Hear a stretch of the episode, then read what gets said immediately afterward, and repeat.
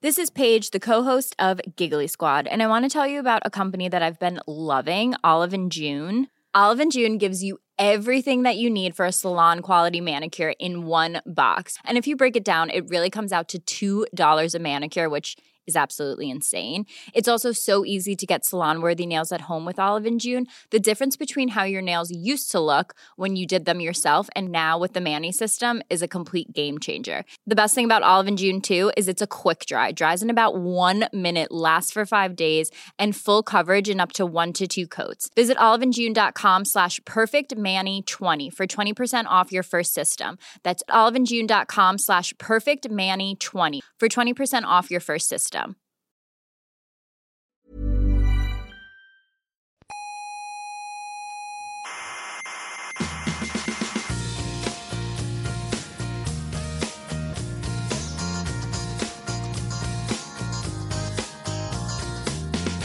Aquí comienza Coffee Break. ¿Es inevitable que empiece? Sí, es inevitable. Vaya. La tertulia semanal de la actualidad científica. Resignación.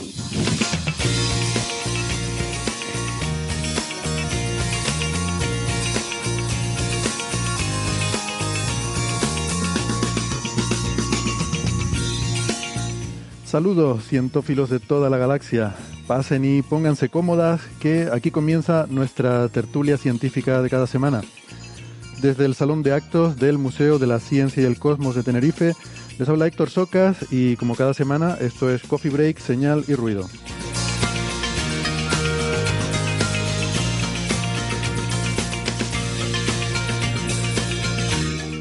Hoy les vamos a proponer un menú muy variado.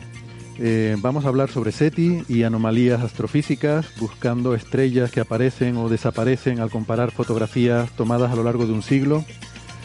Eh, del conocido como Affaire Molière, la polémica sobre si el gran genio de las letras francesas fue realmente el autor de sus obras y qué tiene la ciencia que decir al respecto. ¿Recuerdan el experimento genético con las gemelas chinas que tanta indignación generó en la comunidad?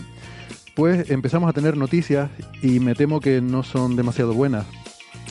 Mejores noticias sí son las que nos abre un nuevo tratamiento para el Alzheimer, eh, de momento esperanzadoras para un futuro mejor en la lucha contra esta enfermedad. Y del futuro al pasado, porque podría haberse descubierto el templo más antiguo de la humanidad, más antiguo incluso que el de Göbekli Tepe, en Turquía.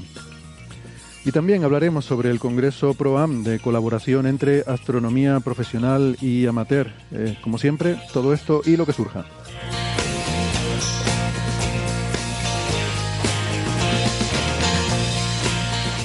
Antes de todo eso, permítame un minuto para recordarles que estamos en muchas plataformas de internet, además en la radio, nos pueden escuchar en Evox, en Spotify, en Google Podcast, en Apple Podcast, en TuneIn y seguro que en otros sitios que yo ni sé. Eh, les aconsejamos como siempre que se suscriban porque no les cuesta nada y así no se pierden ningún episodio. Toda la información la tienen en nuestra página web que es señalirruido.com.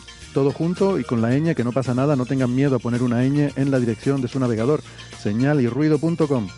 Y también estamos, como no, en redes sociales, eh, como, como todo el mundo. Eh, sobre todo en Facebook, en Twitter y también gracias a Neferchiti en Instagram. Eh, nos pueden seguir allí. tienen toda la información sobre cómo encontrarnos en redes sociales en esa página web que les decía. Y también en Facebook está el Club de Fans, que es un sitio de reunión interesante para las cientófilas de todo el mundo que les gusta seguir discutiendo sobre ciencia toda la semana. Recuerden que pueden venir como público al museo y si además quieren entrar gratis, pues pueden hacerlo enviando un correo a la dirección oyentes eh, para ello solo tienen que seguirnos en redes sociales, tanto a Coffee Break como a Museos de Tenerife. Y entonces enviando un correo a esa dirección les ponemos en la lista de personas privilegiadas que pueden entrar a la grabación sin pagar entrada.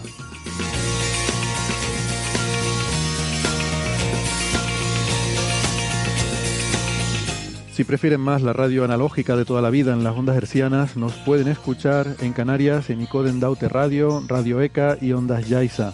En Madrid en Onda Pedriza. En Aragón en Ebro FM. En Málaga en Radio Estepona. Y en Argentina estamos en dos emisoras, la FM 99.9 de Mar del Plata y Radio Voces de La Rioja. Radios online nos pueden escuchar en ciencias.com, Onda Bética y en la Spanish Rock Shot Radio de Escocia.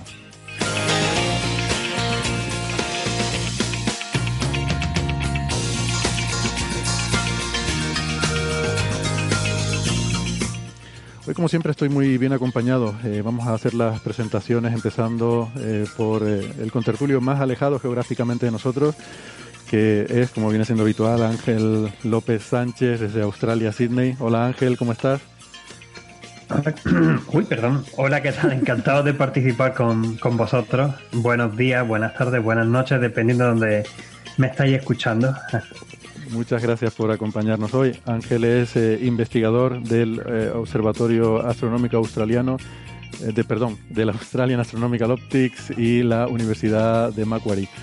Eh, sí, es lo que pasa por cambiar los nombres cada dos por tres. Sí, bueno, eh, no sé por qué se me vino el nombre antiguo ahora. me, me, hice un poco un lío. Eh, en Twitter es arroba el lobo rayado. en Barcelona tenemos a Ignacio Crespo. Hola Ignacio. Hola, ¿qué tal? Pues muy bien. Ignacio es nuestro médico de cabecera, eh, está haciendo su máster en neurología, eh, de lo que ya dio una clase, una clase magistral la semana pasada con esa apasionante discusión sobre neurofilosofía, diría yo. Sí, filosofía de la neurociencia, algo así. Al final está un poco en el limbo. Muy interesante. Ignacio es arroba S de Stendhal en Twitter, con H intercalada. Eh, en Málaga tenemos a Francis Villatoro. Hola, Francis. Buenos días, ¿qué tal? Bien, bien. Francis es profesor en la Universidad de Málaga, nos acompaña ahora desde su oficina. Es eh, físico, matemático y doctor en informática. Es autor del blog. Bueno, de... bueno, bueno, bueno. Físico, informático y doctor en matemáticas. ¿Qué he dicho? ¿No? Doctor en informática. Exacto. Ah, perdón, perdón. Lo dije al revés. Bueno, hoy estoy espeso yo, ¿eh? Y, y a él le llama neurólogo también. ¿A quién llama neurólogo? Sí. Es... A Ignacio. Neurociencia, ya, ya lo apunté yo, pero no pasa nada. Sí, bueno. Yo creo que no pasa nada. Empezamos bien. Y bueno, yo podría ya, ya ser doctor en informática, pero soy doctor en matemáticas. Sí, bueno, vamos a decir lo que uno es y, y más, más, que lo que aspira a ser, o desea ser, o le gustaría ser, ¿no? Eh, porque si no, yo empiezo y no acabo. Eh, y, y, Marian aquí conmigo en el Salón de Actos del Museo de la Ciencia y el Cosmos. Hola, Marian. ¿Qué tal? ¿Cómo estás? Qué gusto de tenerte de vuelta en el programa. Marian es investigadora del Instituto de Astrofísica de Canarias. Um, es arroba ronja79 en Twitter. Y también tenemos a nuestra invitada de hoy. Eh, es un gusto para mí presentarles a Beatriz Villarroel. Hola Beatriz. Hola. Que Beatriz nos acompaña. Bueno, eh, Beatriz en realidad es investigadora en el Instituto Nordita de, de Oslo, en Noruega. En... Nordita es, no. ¿Qué digo? En Estocolmo. Eh, perdón, Estocolmo. Estocolmo, Suecia. Vaya día que llevo, por Dios. Eh, Nordita es el Instituto Nórdico de Física Teórica. Eh, traducción a español, ¿no? Nordic Institute of Theoretical Astrophysics, de astrofísica teórica, te Theoretical Physics. TA, Theoretical Physics, pues no cuadra con la, el acrónimo de TA. vale. Eh, entonces, pero eh, de alguna forma eh, creo que estás ahora, tienes un, un, puesto en el que pasas también periodos de tiempo aquí en el Instituto de Astrofísica de Canarias, ¿no? Sí, tengo que pasar uh, dos terceros de mi tiempo como postdoc aquí en uh, IAC. Muy bien. Que, um, Por bueno, tres años. Muy bien. Pues nada, encantados de tenerte aquí en, en el instituto y de darte la bienvenida a Coffee Break. Um, que a pesar de que tu nombre tiene una sonoridad muy española, porque es Beatriz Villarroel y además creo que es Rodríguez, sí, eh, ¿sí? Que, que, suena muy español, pero eres sueca, ¿no? Sí, soy sueca. Uh -huh. Pero tienes raíces familiares. Eh, sí, pero es un poco complicado porque en la casa hablamos ruso. ¿Ah, sí? sí. Qué interesante. Lo dejamos aquí. Pues, suena muy interesante, desde luego. cómo serán esa, bueno, esa, esas Por eso no hablo español. Esas cosas. Sí. No, bueno, hablas bastante bien. Sí. sí es, eh, que es, es requisito eh, hablar español para poder venir aquí porque nos hemos cansado de las traducciones simultáneas. Son muy, muy complicadas y, y, muy, y muy difíciles de hacer, que hemos hecho algunas. Uh -huh. Bueno, de vez en cuando las hacemos, pero eh, valoramos y agradecemos tu esfuerzo, Beatriz, por hablar en español. Así que, que sé que cuesta un esfuerzo, pero, pero te lo agradecemos porque sería mucho peor para los oyentes si tuviéramos que andarlo traduciendo. bueno, eh, saludamos también eh, al público que nos acompaña hoy. Hola, Carlos, que aquí en el museo. Y, y, también, pues, quería yo mandar eh, un, un, saludo muy afectuoso eh, a algunos compañeros, ¿no? En primer lugar, a, los compañeros que hacen Orbitaleo, que es un, podcast de, ciencia que, pues, que acaba de terminar, eh, quizás sorprendentemente, ¿no? Para muchos de sus oyentes, que mucha gente lo escuchaba y, y nos... Eh, pues veíamos conversaciones en el club de fans en las que se, se recomendaban eh, episodios de Orbitaleo en los que se explicaban determinados eh, conceptos. Eh, pues está muy bien y eh, hace creo que dos semanas, si no recuerdo mal, eh, publicaron su último episodio, además un episodio así un poco como muy entrañable en el que explicaban cómo hacían el podcast y, y, nos mencionaban allí, ¿no? Como, en fin, que habíamos sido para ellos un poco de, bueno, que, que, que escuchaban nuestro programa y que, mm, y que pues a veces les daba ideas o les servía para, para como inspiración para algunas cosas, así que pues les mandamos un abrazo a, a los chicos de Orbitaleo y eh, bueno, esperamos que, que vuelvan, que, que no sea un, un adiós. Sí, dime, Francis. Por cierto, Héctor, eh, que ellos, bueno, no sé si has escuchado el programa, el último programa entero de Orbitaleo, eh, ellos confiesan que su objetivo era hacer un curso de astronomía Mm. en forma de podcast y que una vez que se les han acabado los temas de astronomía básica, eh, pues ahora ya tendrían que meterse en temas más avanzados, de comentar artículos científicos, comentar cosas como lo que hacemos nosotros o hacen eh, nuestros compañeros de Skylab, y, y que eso ya les sobrepasa, ¿no? Ellos se quedan en contar eh, lo que era el curso, entonces, como ya han contado lo que querían contar, por eso finalizan el podcast. Mm. Sí, yo escuché que ellos habían partido de inicio, habían hecho una lista de los temas que querían tratar y que, bueno, ya eh, trataron todos esos temas y por lo tanto consideraban su, su trabajo como eh, finalizado, ¿no? Bueno. Eh, bien, y por otra parte, eh, bueno, como dice la canción, eh, unos, que, unos que vienen, otros que se van, la vida sigue igual, pues eh, damos la bienvenida a la podcastfera, a, a un podcast nuevo que tiene muy buena pinta, que se llama Capturando la Temperie, lo hace Emilio Rey, el conocido divulgador de meteorología, y eh, este nombre además eh, va asociado con su blog homónimo, que, que es sobre meteorología. La verdad que el nombre es muy chulo, ¿no? Que capturando la temperie. La temperie es el estado de la atmósfera. Y, y pues también en su primer episodio eh, hace eh, referencia a, a, nuestro humilde podcast, así que le mandamos también un saludo a Emilio Rey y le deseamos mucha suerte en esta nueva aventura y les prometo que hablaremos más de meteorología y, y hablaremos también algo con Emilio. Eh, y saludamos también a The Scientist, que eh, tenemos a Ángel aquí, ya saben que es un podcast en lengua inglesa, en el que trabaja Ángel con eh, una compañera eh, ahí en... ¿Cómo se llama? Eh, me he olvidado el nombre, lo siento. Ángel. Kerstin, Kerstin Banks. Kerstin Banks, exactamente. Como- pero bueno, en, en inglés es una cosa que hacemos entre los dos y nos divertimos mucho haciéndolo, la verdad. Y lo hemos saludado muchas veces. Pero bueno, es porque vamos comentando unas cosas de temas distintos de, de astronomía. Tenemos unas cuantas sesiones más o menos fijas de mm, las noticias que nos resultan más interesantes, por lo que grabamos cada dos semanas, por lo que más nos gusta a cada uno, lo comentamos, un tema, y luego para el final pues también hacemos una sesión que se llama WhatsApp, o sea, que, que hay ahí arriba, que describimos algún objeto astronómico, porque mezclamos muchas cosas entre astronomía de aficionado, astronomía profesional y divulgación. Muy bien. Pues, pues eso. Y también eh, a, la gente que le gusta eh, la, divulgación de la ciencia, además del formato podcast, estamos de enhorabuena porque también en televisión se inicia un nuevo programa eh, que Ignacio te he visto muy entusiasmado en Twitter hablando de, de este tema, que se titula La navaja de Ockham y tiene una, una filosofía, una orientación un poco diferente que me resultó muy interesante. Sí, a ver, a mí me ha gustado porque conozco a parte de los entrevistados y a, bueno, pues quien dirige, no dirige el programa, pero una de las cabezas pensantes del programa, presentador y, bueno, que han estado todos mano a mano para definir en qué iba a consistir, los temas, y él se ha encargado mucho de la parte de elegir contenidos y el storytelling. Y sé que en eso es muy bueno. Y es Luis Cortés Buñol, un divulgador que en YouTube no ha tenido tanto éxito por los motivos que sea, de que Internet al final elige sus contenidos muy en base a modas, pero que tiene un bagaje cultural impresionante y que trata con mucha soltura y mucho saber estar temas tremendamente diversos. Él es una persona que además controla de filosofía, de antropología, de ciencias y por lo tanto, en el programa lo que ha conseguido es hilar todo esto de forma muy natural para pasar perfectamente de una disciplina a otra resolviendo dudas básicas. ¿Por qué? Porque al final este programa busca ser, aunque los medios lo han polarizado bastante, busca ser una especie de eh, fomentador del pensamiento crítico.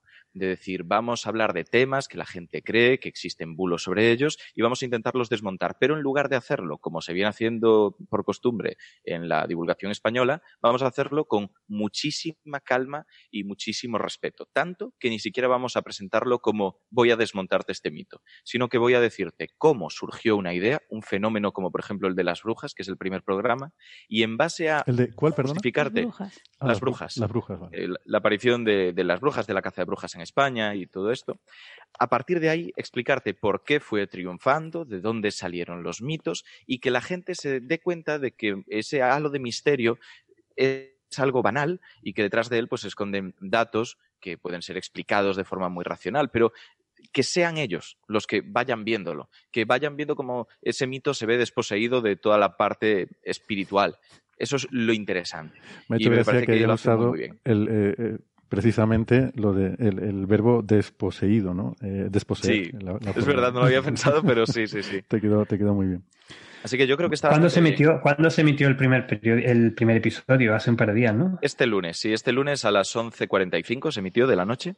Es un- uno de los problemas, la hora, y el otro es que son solo seis episodios y que van a tenerlos que emitir de dos en dos, con lo que el segundo empieza a las 12 y cuarto de la noche, ya es bastante tarde y, en fin, mm, ya veremos qué es lo que ocurre, si les permiten renovar, si no, porque les piden un índice de share bastante alto. Hmm. Que bueno. Esto me recuerda a que Pero se, puede, se podrán ver a la carta. Yo quería haber carta. entrado, quería haber entrado a mirar, pero no, no he tenido oportunidad. Sí, yo lo una recomiendo. pequeña reflexión. Una pequeña reflexión, ya que estamos comentando sobre distintas maneras de hacer divulgación científica en podcast y en YouTube. Preci- precisamente eh, la semana pasada, mm, vuestro compañero del IAC y amigo y colega, Enrique Joven, lanzó una encuesta bastante curiosa en Twitter sobre eh, cuál es la- para vosotros la mejor forma o la mejor herramienta para hacer divulgación científica. Y daba cuatro opciones. Libros, blogs, podcast y YouTube. ¿Cuál ganó? Bueno, yo creo que es obvio, ¿no? Además creo que hemos visto todos la encuesta, ¿no? La hemos visto Yo creo- todos. supongo que No, sí, no. pero es No, que pues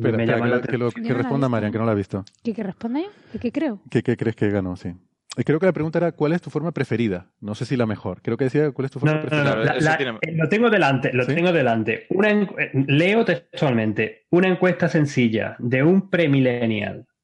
La divulgación científica mejor en libros, blog, podcast, YouTube.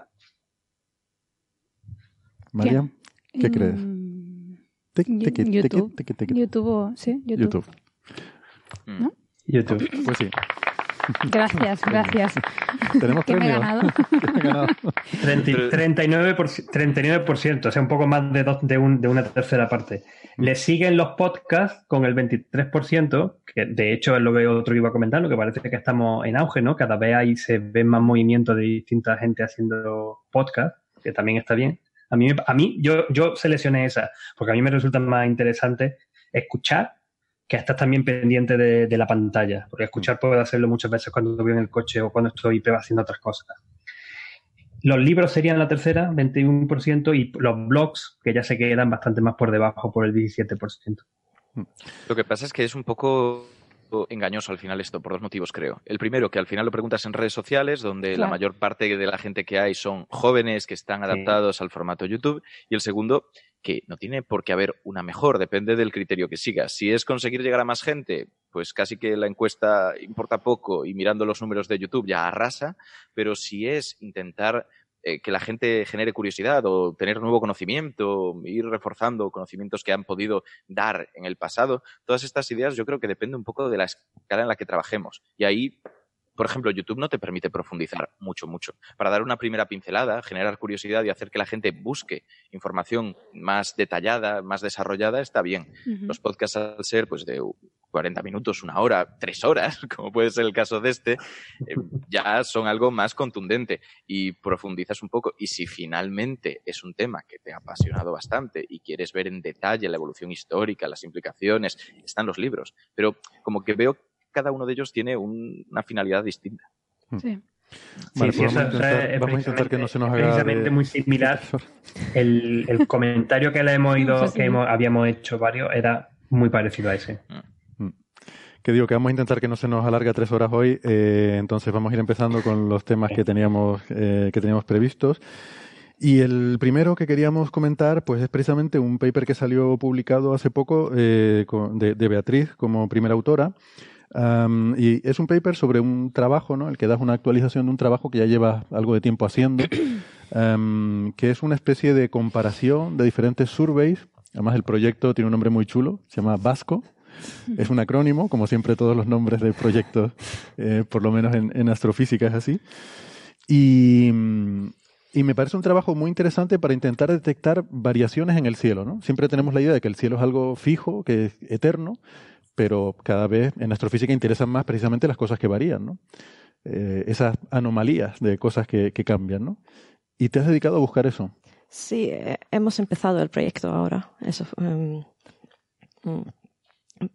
a, a nosotros interesa un intervalo eh, más largo en tiempo porque eh, todos los surveys automáticos ahora eh, se buscan esas anomalías por uno o dos años o, o tres años, pero es intervalos bien cortos. Hay un su- survey que tiene, no sé, cinco o diez años de data.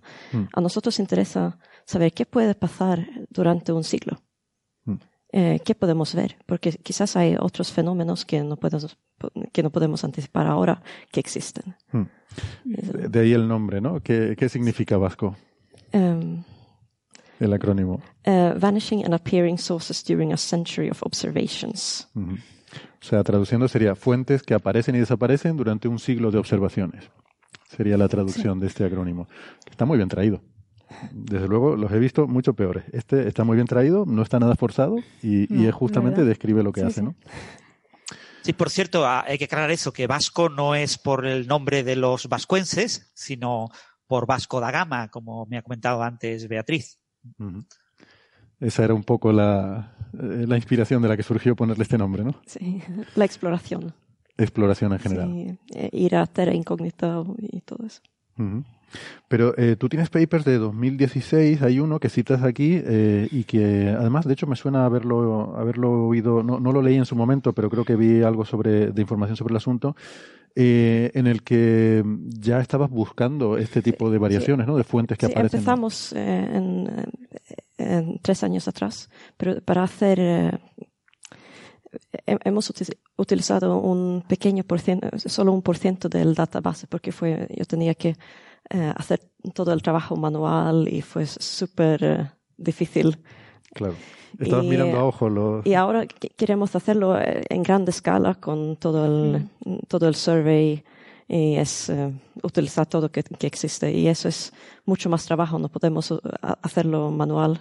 Tenemos que mm, utilizar eh, los ordenadores y utiliz- utilizar mejores métodos para comparar los surveys y ta- también las imágenes.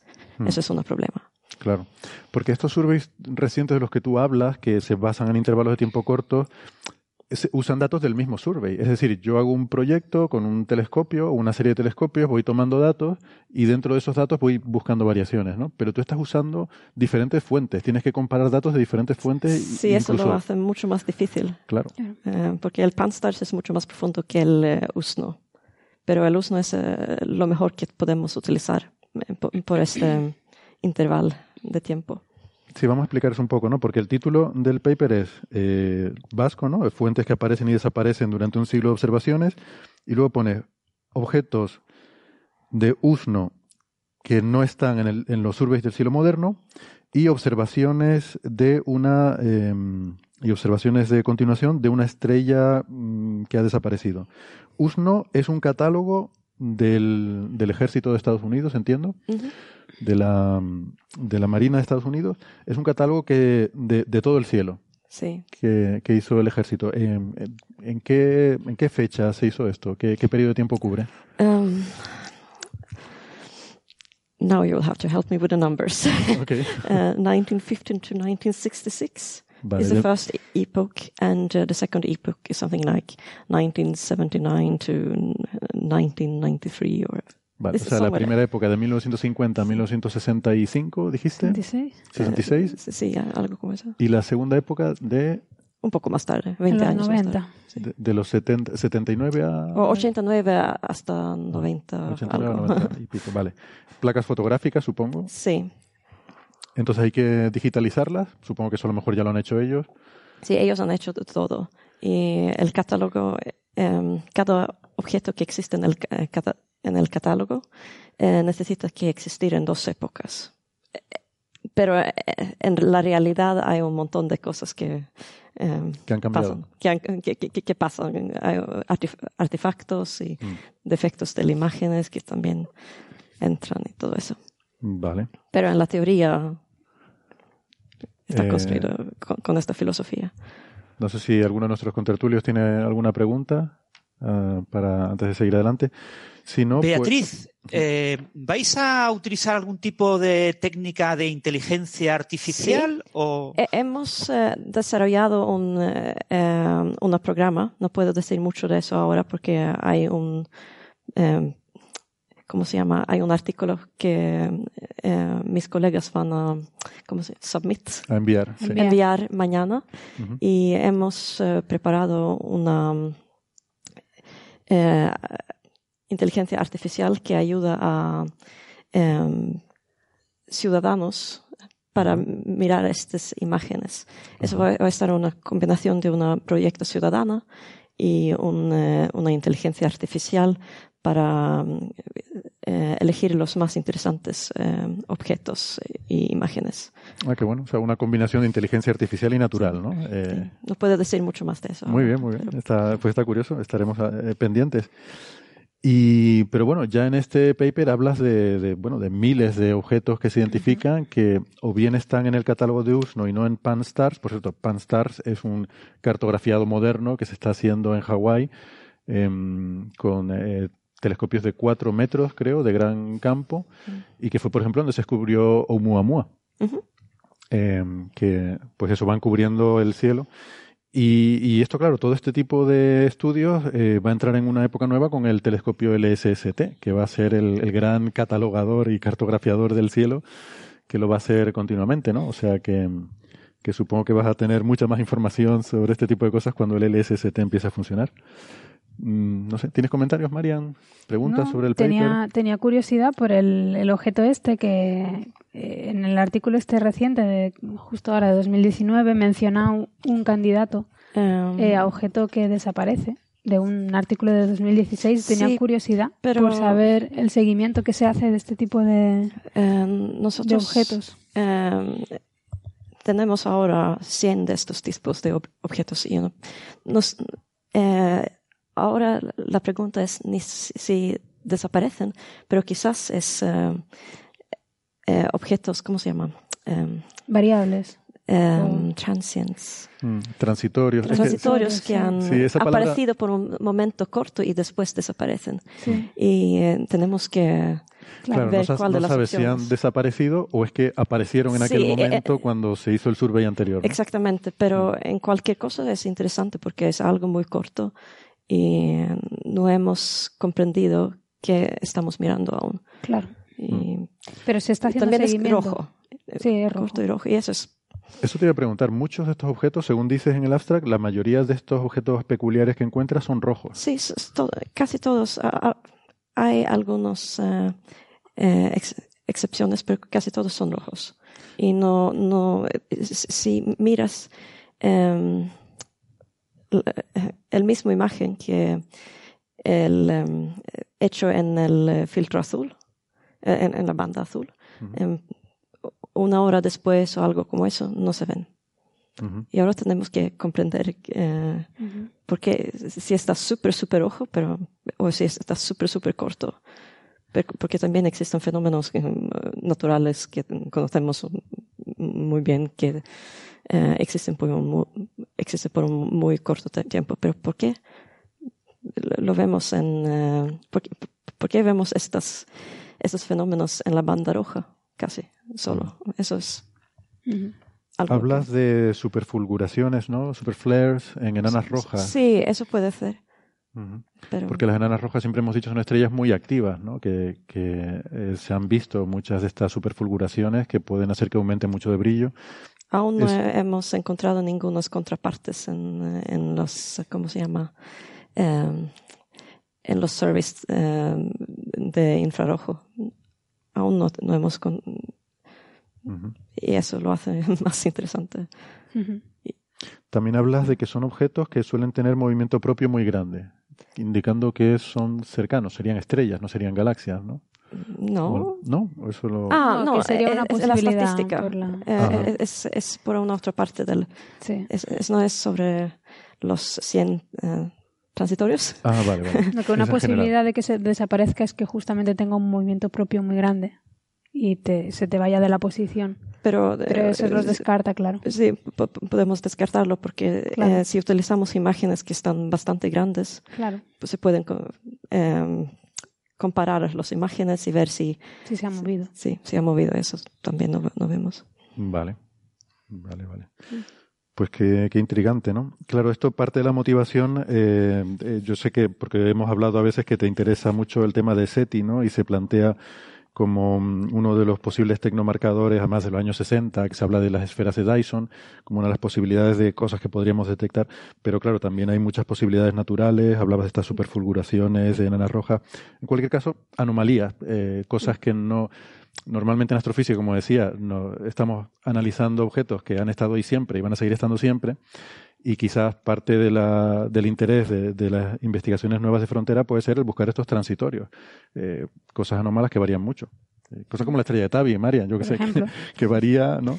Yo creo que esta astrofísica en el dominio temporal eh, va a ser una de las grandes, ¿no? En el siglo XXI, de las grandes cosas que se van a empezar a, a estudiar con mucho detalle.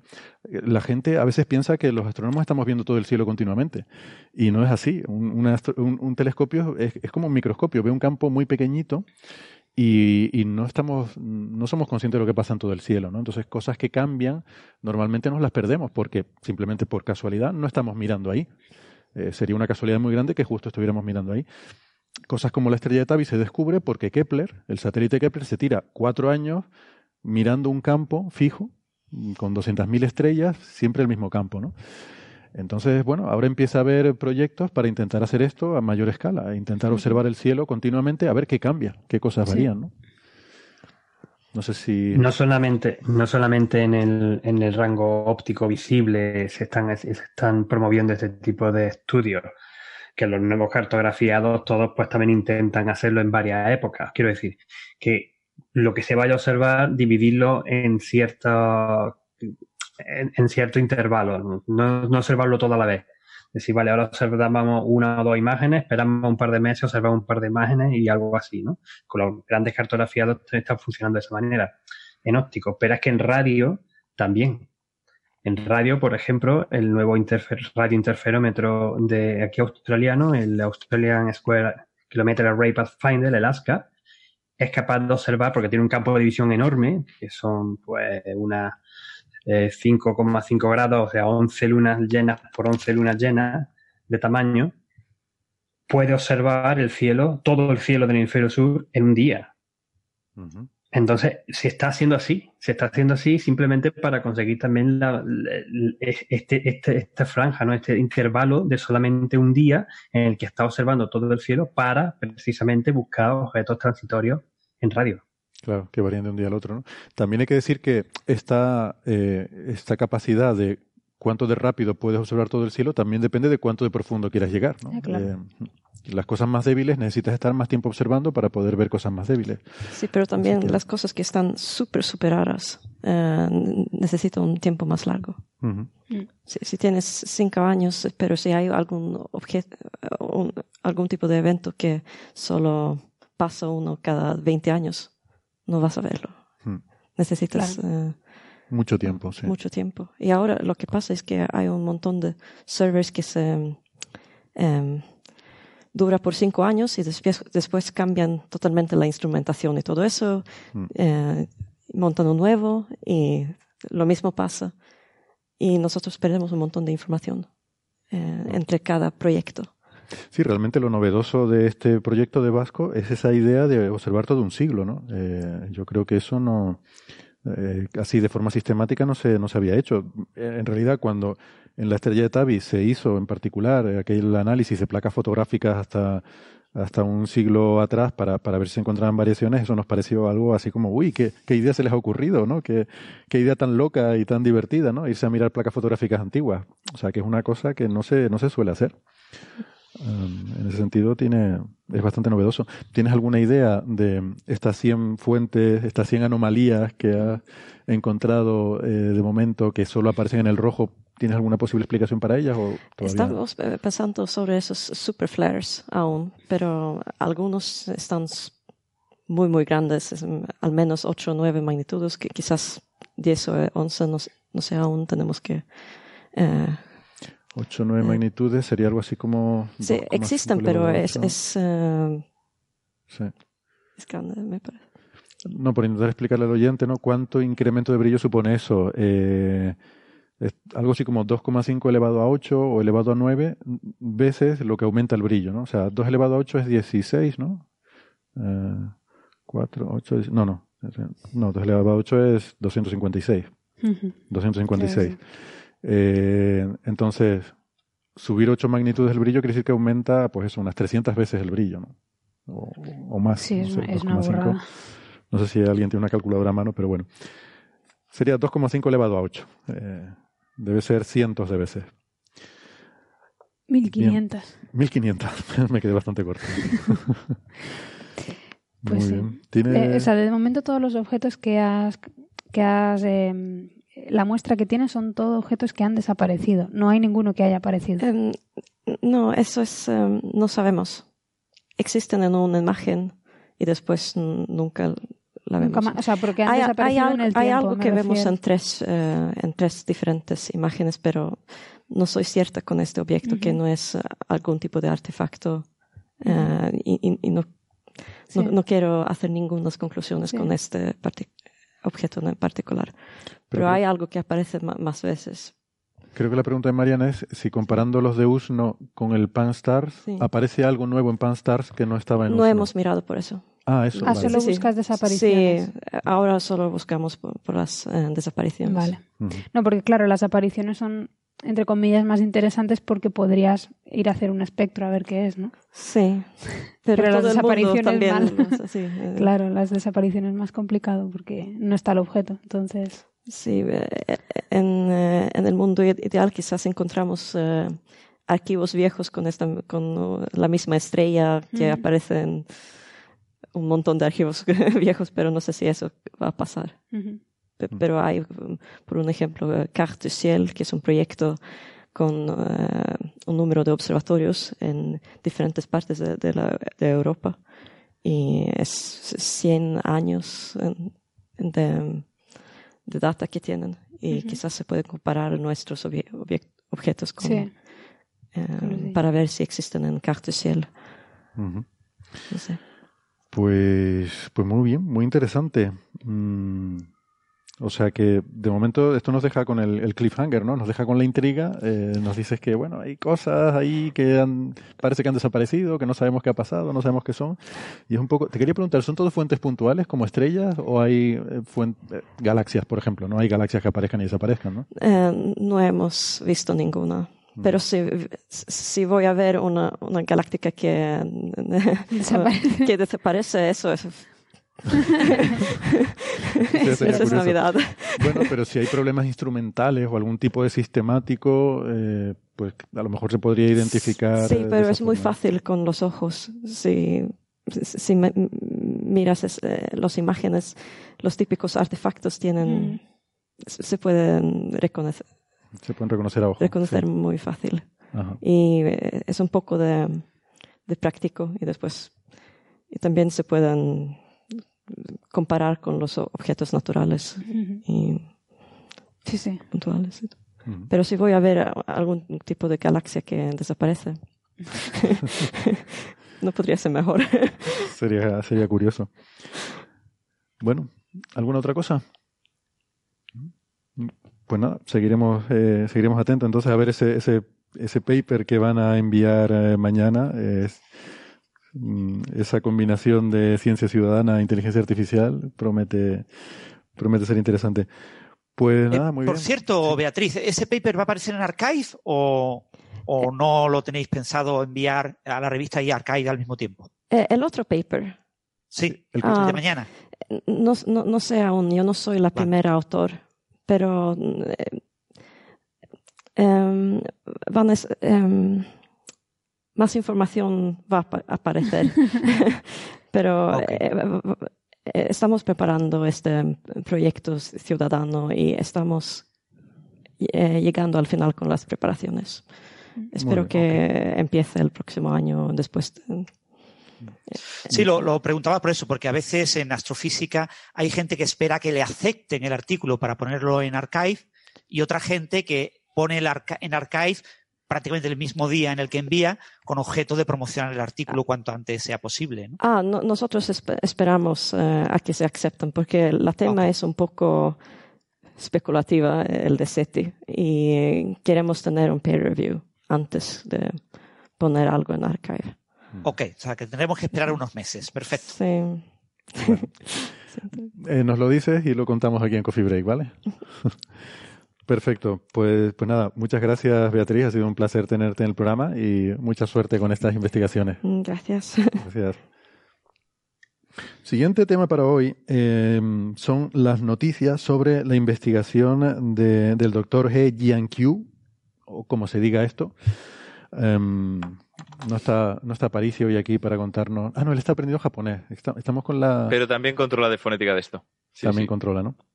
Eh, hay- algunos oyentes se pueden preguntar por qué, si, por qué se, se le llama doctor He o doctor G, no sé, cuando si es He Jiankyu se suele poner el apellido cuando usas el título, pero es que en la cultura china el, el- el nombre familiar, o sea, lo que llamamos el apellido, lo suelen poner antes. Entonces yo no estoy seguro si es el caso, pero eh, me sospecho que el apellido sería G en este caso, eh, No, que ellos lo suelen poner antes. Y por eso a veces dice el doctor G, no es por ponerle el doctor nombre de pila, sino porque realmente es el, lo que sería el apellido, ¿no? Eh, es una especulación, no, no estoy seguro de que sea así. Ahí lo dejo. Bueno, yo lo suelto, ahora cuando termine de grabar lo miro y si no es así lo corto. vale. Perfecto. No hacemos así con todo, el podcast dura realmente seis horas, ¿no? Sí. y luego vamos quitando todo lo que no. Todo lo que no. si hiciéramos eso, eh, creo que estaríamos bastante más de seis horas. Bueno, eh, pues, pues nada, ahí, de hecho, eh, Ignacio nos envió un artículo de Technolo- Technology Review donde eh, ellos afirman que han tenido acceso a una, a una versión de, iba a decir el manuscrito, pero no es realmente el manuscrito, del borrador Sí. de artículos que enviaron a revistas y que al parecer ha sido rechazado por algunas revistas, eh, una de ellas Nature, no recuerdo la otra. Eh, y bueno, pues. Eh, hace- llama, J-A-M-A. Hmm. Mm. Aunque creo que no está 100% seguro si lo han rechazado, si está pasando por un comité de expertos para ver qué hacen con él o algo Sí, similar. así O sea, Nature sí que lo ha rechazado. Nature lo ha duda. rechazado.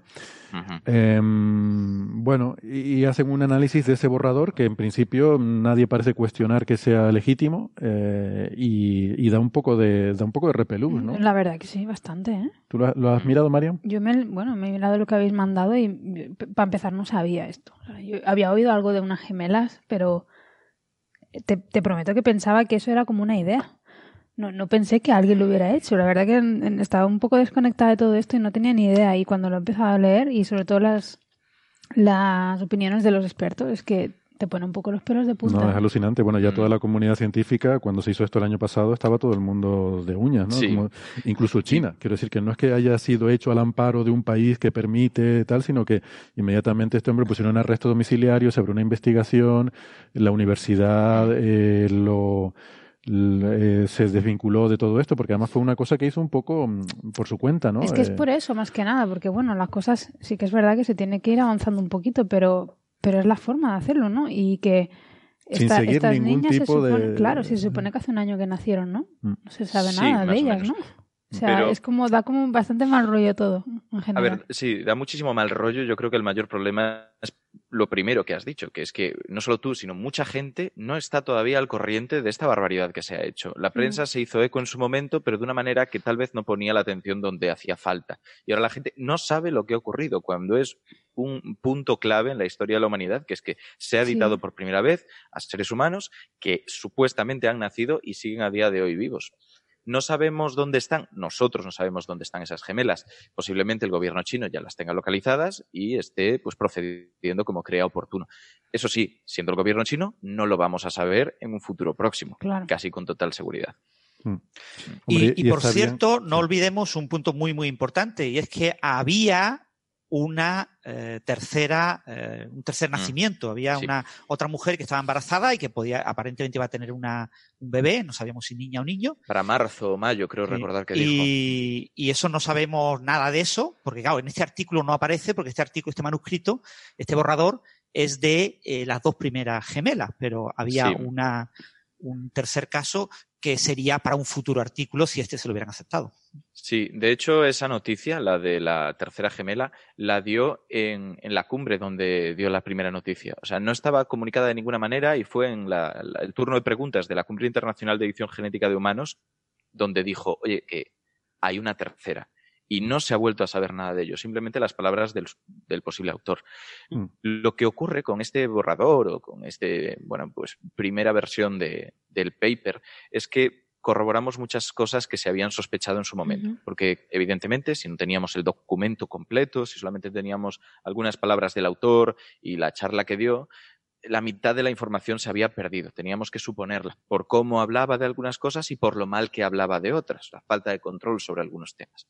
Y se han confirmado muchos de los miedos. Miedos como que la edición genética que se ha hecho con estas gemelas a través de CRISPR, que es esta técnica de edición genética casi por cortar y pegar, aunque evidentemente es más difícil, eh, no había conseguido cambiar lo que pretendían, porque no lo hemos dicho esta vez, pero lo que pretendía este investigador era volver resistentes al virus del SIDA a estas gemelas supuestamente escudándose en que en China es una infección muy prevalente y que por lo tanto supone muchísimos problemas en áreas rurales. Lo que ocurre es que, bueno, pues, eh, exageró todo esto e incluso si no lo hubiera exagerado, la medida de volver resistente a un ser humano no implica que vaya a extenderse a la población en un tiempo razonable. Tendría que ser por herencia genética, eh, manteniendo esa característica y harían falta cientos de años para que una población pudiera volverse inmune por inmunidad de grupo al virus del SIDA a través de esto.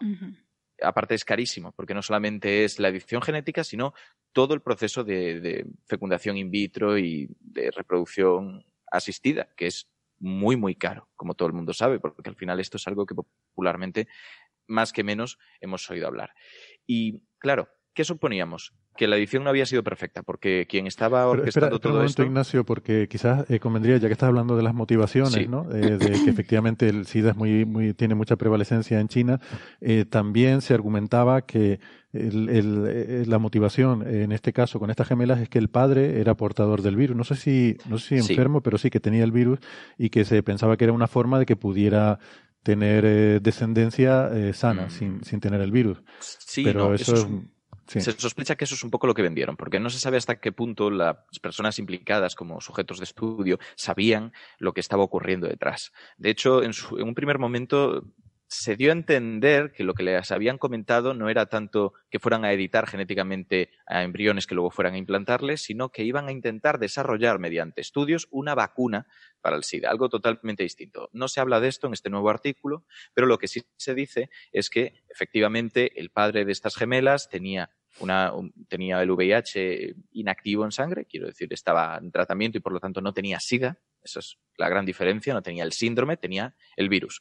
Y eh, les decían de alguna manera que para evitar que lo contrajeran sus hijas tenían que pasarle por este proceso, cuando realmente en esta, eh, fecundación artificial que se hace ya se lava el esperma del varón para evitar que cualquier resto del virus pudiera llegar a las, las gemelas, al, cigoto realmente, al, óvulo y luego desarrollarse.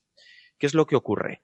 Que no hay motivo para pensar que el virus del SIDA estuviera dentro del espermatozoide porque el virus del SIDA se relaciona con los linfocitos, células, glóbulos blancos del sistema inmune, que atrapa como enganchándose al pomo de una puerta que hay en su superficie y abriéndola para entrar en su interior. Ese pomo es precisamente lo que intentaba inhabilitar G-Q, hacer que estas personas, estas gemelas, no tuvieran en sus células del sistema inmune, en sus linfocitos, el pomo al que agarrarse el VIH, volverlas igual de inmunes que el resto de células del cuerpo humano, en función de una mutación que se encuentra de forma natural en otras personas, sobre todo de ambientes nórdicos y tal.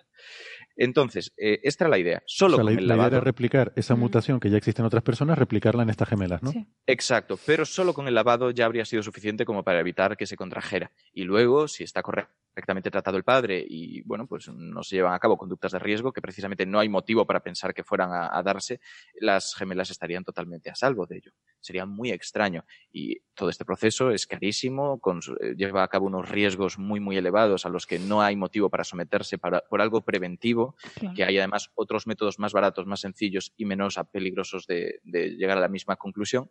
Y bueno, pues sin embargo, dentro de todo este, este conjunto de problemas, pues se decidió seguir adelante e investigar esto pues, sin ninguna justificación.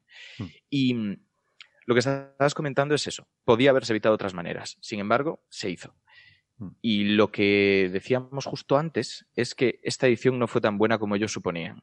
Ya sabíamos que una de las gemelas no había sido editada perfectamente. Tenemos dos copias de la mayor parte de nuestro genoma eh, y se había inactivado, digamos, solo uno de, esos, de esas dos partes de- del par, que por lo tanto mm, no podían asegurarnos que no fuera a desarrollar esos receptores a los cuales se agarra el virus del SIDA. Es que No yo, yo podíamos- recuerdo que estuvimos hablando, cuando comentamos todo este tema, estuvimos hablando de esto, porque a mí eh, era una pregunta que me surgía. ¿Cómo podías asegurarte? O sea, el, el ADN es una doble hélice, hay dos copias de- del ADN. Y cuando tú cortas y pegas, eh, estás alterando una de las cadenas. Eh, luego, claro, Vale. eso se separa y en la, en la mitosis. Eh, Sí, pero piensa una cosa. Sí, porque es, es lo que dices. Pero tú separas las hebras de ADN, le sometes al proceso y, por lo tanto, una de ellas las cambias, ¿vale? Imaginemos que nos olvidamos de la otra. Esas dos hebras no se van a volver a unir porque en esa zona donde han cambiado no, no se acoplan. Necesitan volver a generar una hebra pareja a ellas, una complementaria, y por lo tanto van a crearla perfectamente. Si tú has cambiado una guanina por una timina, en vez de unirse a una citosina, va a unirse a una eh, actina. O sea, va a ser complementario. Eso es lo lo que es interesante. Por lo tanto, por ahí no habría problema. El problema sería porque eh, tenemos dos copias. No es que tuviéramos dos hebras de ADN formando un único bucle, sino que tendríamos dos bucles de ADN. Y solo estaríamos editando uno de los dos. El otro seguiría expresándose de la forma convencional y por lo tanto seguiría expresando esas proteínas sí, que me, me refiero a eso, entren. células con el ADN modificado y células con el ADN original. Ese es otro tema. El tema eh, que yo estoy hablando dentro de la misma célula. Dentro de la misma célula existen esas parejas. Pero luego está el problema de que en función del momento donde se haya intentado editar con CRISPR, CRISPR actúa sobre las células de forma independiente. No es que actúe sobre una y el resto se sincronicen. Es que actúa sobre ellas, algunas funcionan mejor, otras funcionan peor, y cada una de ellas sigue dando lugar a células hijas, células hermanas o como queramos llamarles, y generando un organismo completo. Aquellas donde se haya podido realizar la mutación darán lugar a células que tienen la mutación. Perfecto. Pero donde no se haya podido hacer de forma total o donde directamente no haya funcionado en absoluto, dará lugar a células que no tengan la mutación, que sean totalmente susceptibles a contraer el, VIH. Y eso es lo que sospechábamos que iba a pasar, llamado mosaicismo, que las células de tu cuerpo no tienen todas la misma dotación genética, sino que son una combinación distinta.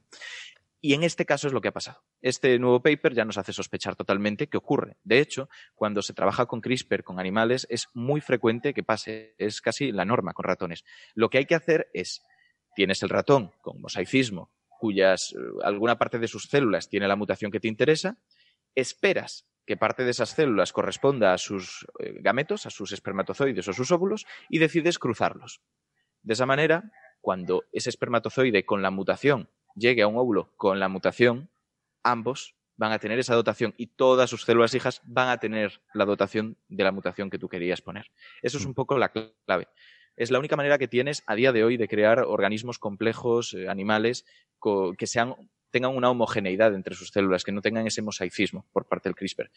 Evidentemente, esto es una primera generación tras la edición de CRISPR. No podemos esperar que no haya mosaicismo.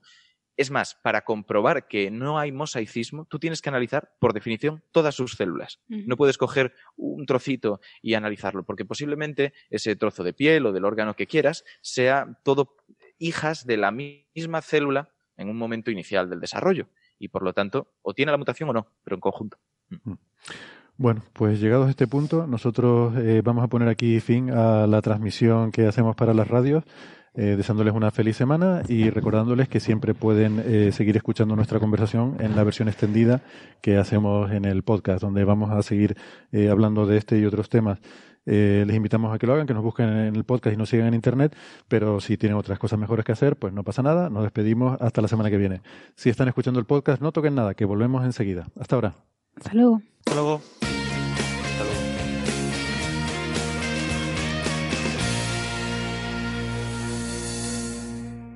Bien, gracias por seguir acompañándonos. Eh, estaba Ignacio contándonos de este problema del mosaicismo, ¿no? en el cual las células pueden tener diferente información genética del mismo organismo y entonces, visto lo visto en este borrador, se trasluce la sospecha de que efectivamente Lulu y Nana, las gemelas, pueden sufrir este problema de mosaicismo. ¿no? ¿Qué consecuencias podría tener esto sobre su salud futura? No se sabe a ciencia cierta porque, de hecho, hay mucha gente que tenemos en nuestro entorno y que si le hiciéramos un análisis tendríamos aicismo. Lo que pasa es que depende de dónde se produzcan esas alteraciones, puede dar más o menos problemas. Por ejemplo, eh, dentro de nuestro ADN hay zonas que se encargan de codificar cómo nos detectamos a nosotros mismos por nuestro sistema inmune, cómo nuestras células del sistema inmune dicen, esta célula es mía, esta célula no es mía.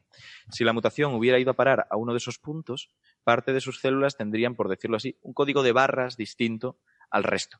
Y cuando ese linfocito intentara escanearlas para decir esta célula es mía o esta célula no lo es, encontraría que parte de las células de ese organismo no pueden ser reconocidas como suyas y las atacaría. Mm. O sea, daría Las lugar a atacaría enfermedades autoinmunes. Eso es, enfermedades autoinmunes que es probable que no sepamos si tienen o no tienen, incluso llevando en seguimiento a las gemelas hasta dentro de 20 años, 30 años, un momento en el cual suele haber pues, ese despunte de enfermedades autoinmunes en, en un organismo. Entonces, nos encontramos con ese primer problema. Lo que ocurre es que, bueno, pues eh, los éticos no son los únicos, como estamos viendo.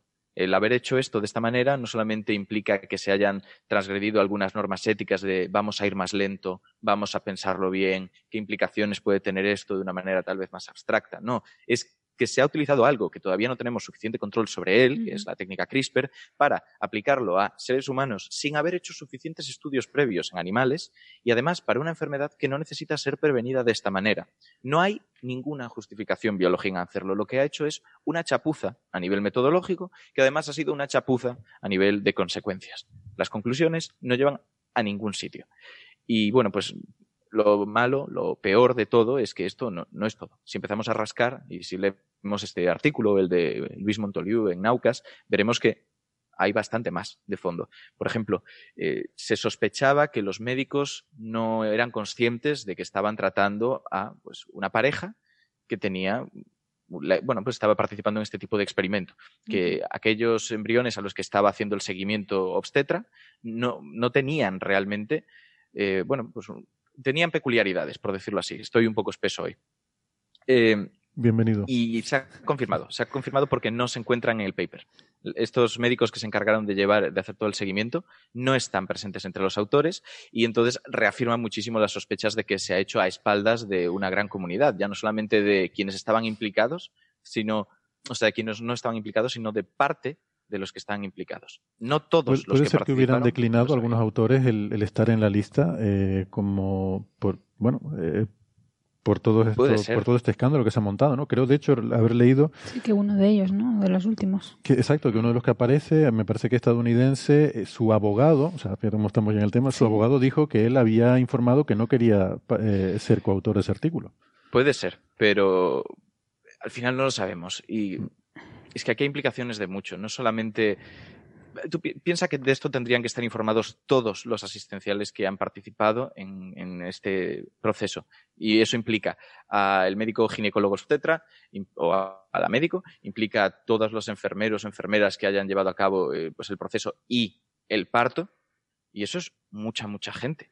Bueno, recordemos que él había fundado una empresa de edición genética en la que se llevó a cabo eh, el proceso de edición. Es decir, eh, había, estaban separados lo que era la parte que se hacía en su empresa de la parte hospitalaria y es perfectamente plausible que no hubiera eh, comunicación entre esas dos partes como para...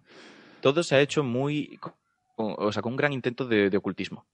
Eso es así. Él sabía que lo que estaba haciendo no era correcto y eso se trasluce en algunos de los correos que se han podido filtrar y en su forma de llevar a cabo, pues, cómo, cómo ha notificado todo esto a los medios.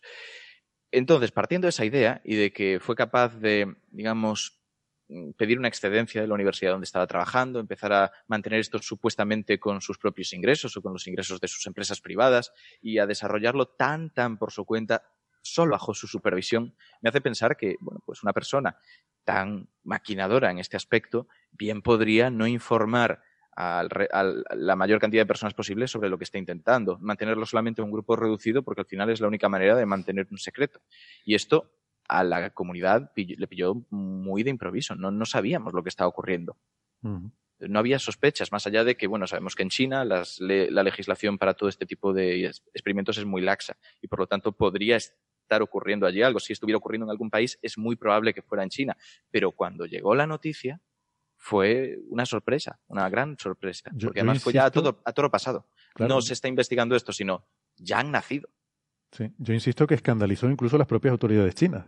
Quiero decir que ese país al que se van los investigadores europeos a hacer sus trabajos de edición genética, porque allí es más laxa la legislación, como tú mm. dices, pues incluso allí eh, se, se, tiraron de los pelos e inmediatamente eh, quisieron dar una imagen internacional de que se estaban tomando muy seriamente y se habló de que se iba a castigar seriamente a, este investigador.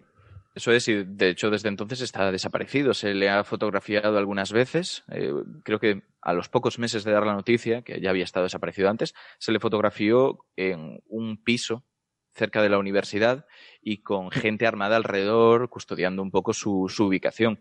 Así que sí, el gobierno chino tomó medidas. No sabemos hasta qué punto el gobierno chino podía también estar eh, saber todo lo que está ocurriendo. Eso ya es entrar un poco en conspiranoia, pero bueno, como no lo, pero ahí está la posibilidad y no sería tremendamente descabellado. Sí que yo creo que no, no tuvo nada que ver, porque está, está tardando mucho la trama.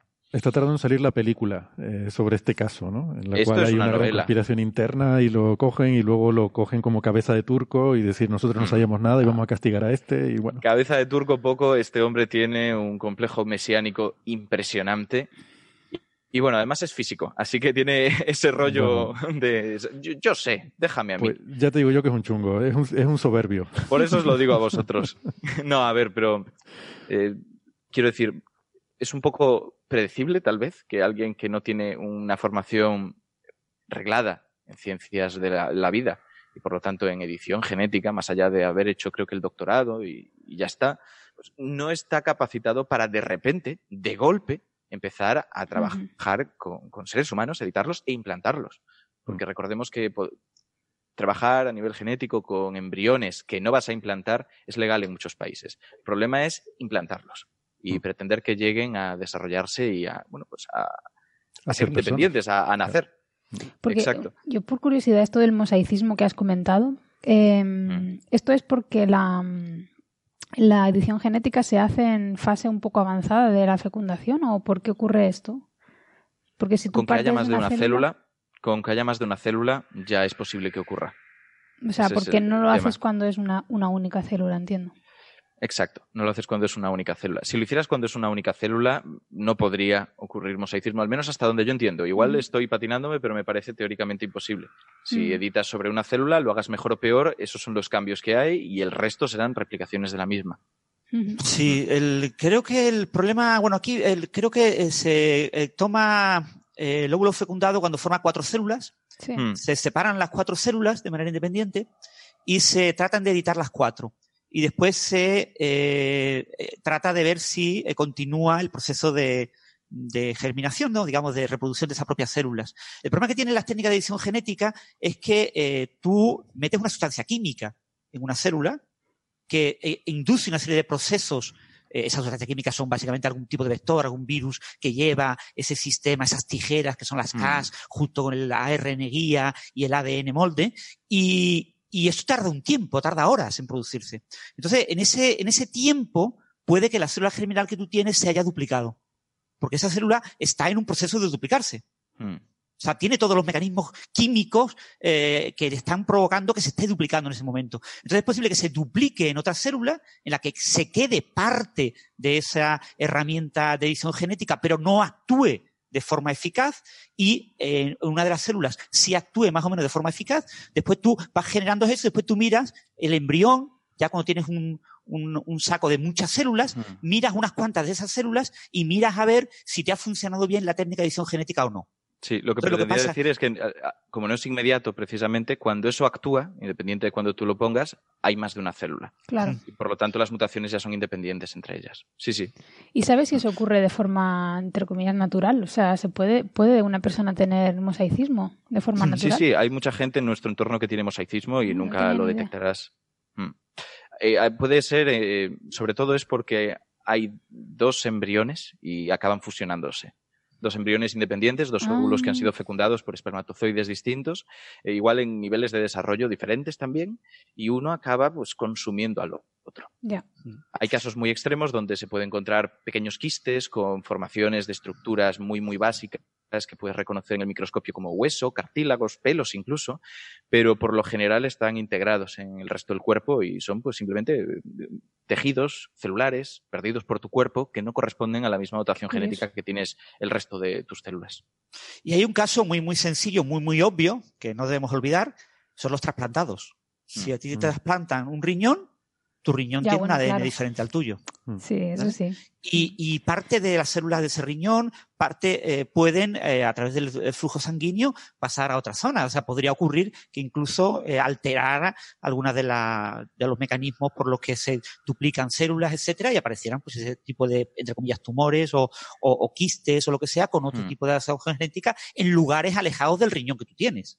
¿Vale? Porque tú no tienes un riñón aislado eh, en el resto de tu cuerpo y no hay ningún tipo de relación con el resto del cuerpo, sino que estás constantemente pasando por ahí eh, sangre y, y- y puede haber in- eh, cambios. Y, por ejemplo, trasplantados de médula, ya no de riñón, que es más propenso a que ocurra esto. Sí, sí, sí. Es, y de hecho, en el mundo natural, porque podemos pensar que esto es una idea muy artificial, pero en el mundo natural hay algunos casos. Por ejemplo, el rape, que todos lo hemos consumido, la hembra es tremendamente más grande que el macho. El macho lo que hace es, cuando están desarrollados los dos y son viables para la fecundación, se agarra a su zona trasera y en ese momento empieza la fusión de ambos. El macho acaba siendo consumido por la hembra, integrado, y sus gónadas son lo único que sobrevive en su interior. Entonces es como una especie de trasplante de los testículos del macho y por lo tanto puede desarrollar también todas estas características que estaba diciendo Francis. Qué cosa. Tremendo. Esto de los La naturaleza es realmente sorprendente. Pero bueno, Sí, no, sí. un punto muy, muy importante que no debemos olvidar en este caso es que este señor eh, ha cometido un gravísimo delito, lo ha hecho completamente ilegal, falsificó documentación oficial, que es la razón por la cual está eh, en arresto domiciliario oficialmente, eh, engañó a agentes haciéndole creer una serie de cosas, contactó con, porque él es biofísico, él hizo un doctorado en biofísica y, fue a una de las ciudades de, estado, de, China que es el equivalente en Estados Unidos a Silicon Valley. Es probablemente el Silicon Valley del siglo XXI. Es un lugar donde fluye muchísimo dinero de ángeles inversores, donde es muy fácil crear una empresa y donde un reciente eh, doctor en Estados Unidos llega, monta varias empresas y algunas de ellas empresas le permiten sacar muchos millones de dólares. ¿Vale? O sea, que no estamos hablando de que este señor eh, sea eh, que haya engañado a alguien para que le dé el dinero, al Estado chino para que le pague 5 millones de, de dólares para hacer esto. No, no, es que él ha conseguido el dinero por sus empresas. ¿no? Sí, Entonces él ahora esto- crea la idea de que él quiere ser una especie de mesías y crear en el siglo XXI pues, una revolución genética en China y lo que hace es falsificar documentos y engañar a gente. Porque, ha cometido ejemplo- ilegalidades flagrantes. El consentimiento ético, como ejemplo de esto, se, so- se sospecha que no llegó a ser pasado de forma correcta. Mm. Que ahí hubo mm, parte de trapicheo importante, cuando el consentimiento ético es algo que tiene que ser utilizado siempre que vayas a utilizar de forma directa o indirecta sujetos en tus estudios, ya sea porque vas a hacer algo en ellos o porque vas a tomar sus datos. Incluso para eso tienes que pasar por un comité ético del hospital que haya recaudado sus, sus datos de alguna manera. Así que todo eso, todo eso es muy, muy peliagudo. Y lo que decía Francis, eh, este hombre tiene varias startups que han triunfado. Creo que en concreto dos que están funcionando bastante bien o estaban funcionando hasta el momento en el que se descubrió esto y que por lo tanto le han dado mucha solvencia para poder afrontar él económicamente este proceso. Recordemos que una de las cosas que se ofrecía a los padres no era solamente la fecundación in vitro, sino el controlar hasta los 18 años el desarrollo de las niñas, que no es nada de mala idea teniendo en cuenta que en China, bueno, pues la cobertura eh, sanitaria no es lo mejor del mundo. De hecho, sigue habiendo Bueno, sí, que te ponen medicina tradicional acupuntura, china. acupuntura y todas estas cosas, vamos, todo, todo lo que quieras. Es- Pero esa lo historia cubre es todo la, toda la sanidad pública lo cubre todo. Esa historia es interesantísima, la de la acupuntura y la Sí. medicina tradicional china en China, porque era algo que estaba descartado. De hecho, si tú ves un poco las gráficas de esperanza de vida, ves que a partir del año 40 empiezan a aumentar muchísimo, que es cuando entra la medicina occidental. Pero con Mao, todo eso cambia. Perdona, eh, Inés, a mí me gusta decir la medicina científica. Me parece correcto. Medicina la- occidental sí, puede, sí, puede sí. llevar una dicotomía que no procede. Podemos decir la medicina y ya está. Eh, la medicina. también, la de verdad. A mí me gusta decir la medicina de verdad. Sí, yo es porque lo entienda todo el mundo fácil, porque al final es, es que es la- eso es la medicina. Es como lo que decía Tim Mitchin. ¿Sabes cómo se llama a la medicina alternativa que funciona? Medicina. Medicina, exactamente. Y es así. Pues la, eh, Mao lo que hizo fue prometer, en cierto modo, una cobertura sanitaria para toda la población que hasta ese momento no existía. Un país que no podía costear algo tan, tan brutal. Era muchísimo dinero. ¿Cómo lo hizo? Oye, pues ¿por qué no resurgimos algunas técnicas que ya están de capa caída, que no cree casi nadie, pero que son tremendamente baratas, como medicina tradicional china, acupuntura y otra serie de procesos que el coste es mínimo y bueno, pues al menos puedo decir que les estoy dando asistencia sanitaria a todos. Evidentemente esto ha mejorado mucho desde entonces, pero sigue habiendo cierta reminiscencia que es incluso peor que la que hay en países como Alemania y Francia, donde la medicina alternativa y todas estas pseudomedicinas están bastante infiltradas en los sistemas sanitarios. Así que es lógico que estos, eh, estos individuos, estos padres preocupados, que además ya tenían sus problemas de base, aceptaran que se les tratara de esta manera y que, por lo tanto, experimentaran con sus hijas. Cuando decía Ignacio que esta persona hizo esto porque es físico, ¿no? Ahí medio de broma, eh, sí que es cierto que... ¿Medio de broma? Ah, bueno.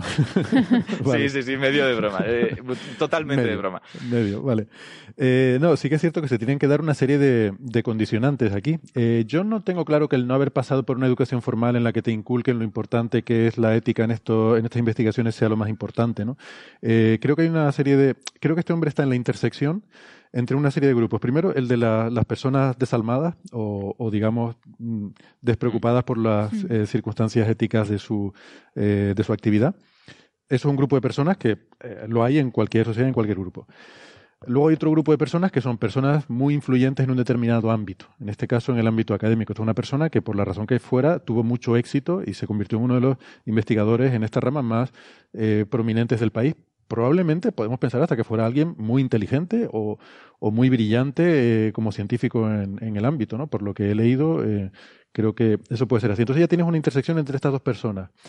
Y luego, entre estos dos grupos de personas. Y luego hay otro grupo que es el de personas con un cierto aire mesiánico, eh, que, al que también aludía Ignacio, eh, y con una visión de, de sí mismos como los que van a revolucionar, pues en este caso, la edición genética en humanos, y quién sabe qué, qué planes tendría este señor de, de lo que iba a hacer, ¿no? Crear una especie de super raza humana. O sea, esto sería, su- supongo, el primer paso a- hacia algo. O sea, no creo que, eh, que curar el SIDA fuera su objetivo No, fundamental eso en la habrá vida. sido una excusa, le habrá parecido Sí. hasta válida. Mm. Entonces, Le ha parecido fácil. Vale. Recordemos eso, le ha parecido fácil. fácil de vender, eh, quizás, ¿no? De justificar. No, no, fácil de hacer. Si tienes No. que elegir algo para que sea exitosa esa edición, es, este es muy buen candidato, porque sabes exactamente cuáles son los genes que lo controlan y sabes bastante bien qué efectos producen, que no produce además muchos efectos aparte. Supuestamente, si hubiera editado bien lo que tenía que editar, lo máximo que podría haber ocurrido es que aumentara el riesgo de gripes muy graves y, por lo tanto, que, bueno, pues, si era ya población de riesgo, cuando tuviera una edad avanzada, hubieran desarrollado problemas cardíacos, aumentara la mortalidad por, por gripe, pero bueno, que es algo muy, muy secundario. O problemas del neurodesarrollo, que ya es algo mucho más controvertido. En ratas se ha visto, pero por lo demás no se está seguro. Y por, por eso digo, es algo relativamente fácil. Mm. Yo, sinceramente, no tengo muy claro por qué he elegido de todos modos esta y no otra. Si hubiera hecho eso con el Huntington, por ejemplo, habría sido muy interesante. También es verdad que pasa una cosa muy importante, y es que en el Huntington tú hasta cierto punto creo que puedes tener otra serie de aproximaciones interesantes. En el SIDA, si tú quieres hacer una prevención a nivel ya basal, que esa persona sea resistente, tienes que ir a este tipo de metodologías. Lo que pasa es que no tienen mucho sentido después a nivel práctico. Sí, pero quizás el SIDA como- tiene más impacto, ¿no? El decir que vas a evitar que unas gemelas puedan. Puede además, ser. Puede Eh, ser. También hablaba de eso, ¿no? Del el, el condicionante social que supone en China, el, el estigma social que es eh, eh, el SIDA todavía, ¿no? En la China Por lo que he estado leyendo, es cierto, pero está exagerado. Está O sea, exagerado, mm, bueno. Sí, porque yo al principio dije, bueno, vale, tiene sentido, porque más o menos es verdad, pero cuando, por ejemplo, da datos, que da algunos datos sobre prevalencia y todo esto, está exagerado. Está calculando bastante por encima de lo que es la realidad. Bueno, Pero lo que dices es cierto. Es verdad que el, el haber estudiado algo que no está directamente relacionado con las ciencias de la salud no es, no es determinante para que haga esto. Pero creo que de alguna manera también influye en cierto modo. Y por Sí, quizás, desgracia. quizás no ha recibido esa, esa- ese adoctrinamiento en la importancia Sí. o en el por qué se, hay- se tienen que seguir estos protocolos, ¿no? Y quizás Sí. eso puede ser también un factor. Y exacto, y eso es a lo que voy, porque lo más probable, eh, si ha estudiado alguna carrera de este ámbito, de física o ingenierías, o- es que no se le haya hablado suficiente de todo esto, porque no trabajan con humanos. Mm. Pero, en el caso del resto de carreras sanitarias, aunque no siempre se hace, no siempre se recalca en todas estas implicaciones éticas, se suele hacer con más frecuencia. Por lo tanto, creo que ahí hay cierto factor estadístico que dice, oye, si, si hubiera tenido una formación reglada en ciencias de la vida, es más probable que hubiera entendido todas estas implicaciones y que las hubiera interiorizado. Por supuesto, si resulta que al final es una persona con un grado de psicopatía alto y que pues tiene una concepción mesiánica de sí misma, que en cierto modo pueden estar asociadas estas dos cosas, va a hacerlo, aunque sepa que está mal. Su código ético es otro. Lo que a mí más me preocupa es su, o sea, no es lo que más me preocupa, me preocupa mucho la parte ética, pero se ha hablado mucho de eso. Me preocupa la mala cabeza que ha tenido para esto, o sea, lo mal que ha elegido las cosas. Porque al final es lo que estamos diciendo. No era el momento, no era la técnica y no era la enfermedad. Ya. Bueno, pues si quieren vamos a ir pasando de tema. ¿Hay algo más sobre esto que sea importante? Solamente quizás, Héctor, comentar el tema de, bueno, que también ha sido noticia este verano, el tema del ruso que quiere hacer lo mismo en Rusia. Ah, es verdad, Es sí. decir, que, que no, eh, este es un caso muy concreto, el, eh, está más o menos controlado, pero ahora tenemos a otra persona que está pretendiendo hacer lo mismo. Aquí el, el gran, el gravísimo problema de todo este asunto es eh, que este investigador chino se comunicó con muchísimos grandes investigadores, incluyendo Chors, uno de los grandes de CRISPR-Cas, en Estados Unidos, les informó de lo que pretendía hacer, pidió consejo, pidió ayuda, porque no tenía ni idea de lo que tenía que hacer, aprendió, digamos, como en vídeos de YouTube, como emprendería un chaval joven, y, y por eso le salió una chapuza, eh, a- independientemente de que haciéndolo perfecto también sale mal y, Sí. y hay problemas, ¿eh? Pero le salió bastante chapuza, pero es que eh, hubo gente que no eh, dio el aviso. Hubo gente que recibió correos y no dijo, vamos a llamar a las autoridades de mi gobierno, Estados Unidos, para que llame al gobierno chino y le informe de que hay un señor que está haciendo una barbaridad. Exacto. Es Esa gente no lo no lo informó. Y esa gente ahora mismo, nadie lo quiere tocar. Nadie quiere hablar de esa gente. Y eso hay que, hay que, Sí. hay que dejarlo claro. ¿eh? Y ahora tenemos a un ruso que está diciendo, al chino no le ha pasado nada, yo lo voy a hacer también con partes legales, partes ilegales, partes alegales, lo voy a hacer y lo mismo, si me sale un poco mejor, me salvo y no me pasa nada. Pues sí, y de hecho yo creo que hay que puntualizar una cosa, que es que si bien ha mandado muchos correos, algunos de ellos no puntualizaban que esto lo estuviera haciendo con seres humanos. Algunos de ellos apuntaban a que, bueno, pues lo está haciendo y se presupone que con ratones, porque lo otro suena bastante loco. Y por otra parte, hay un proceso, yo creo que es bastante lógico y estaremos todos familiarizados, que no es lo mismo como vemos de poco ético hacer algo que dejar de hacer algo.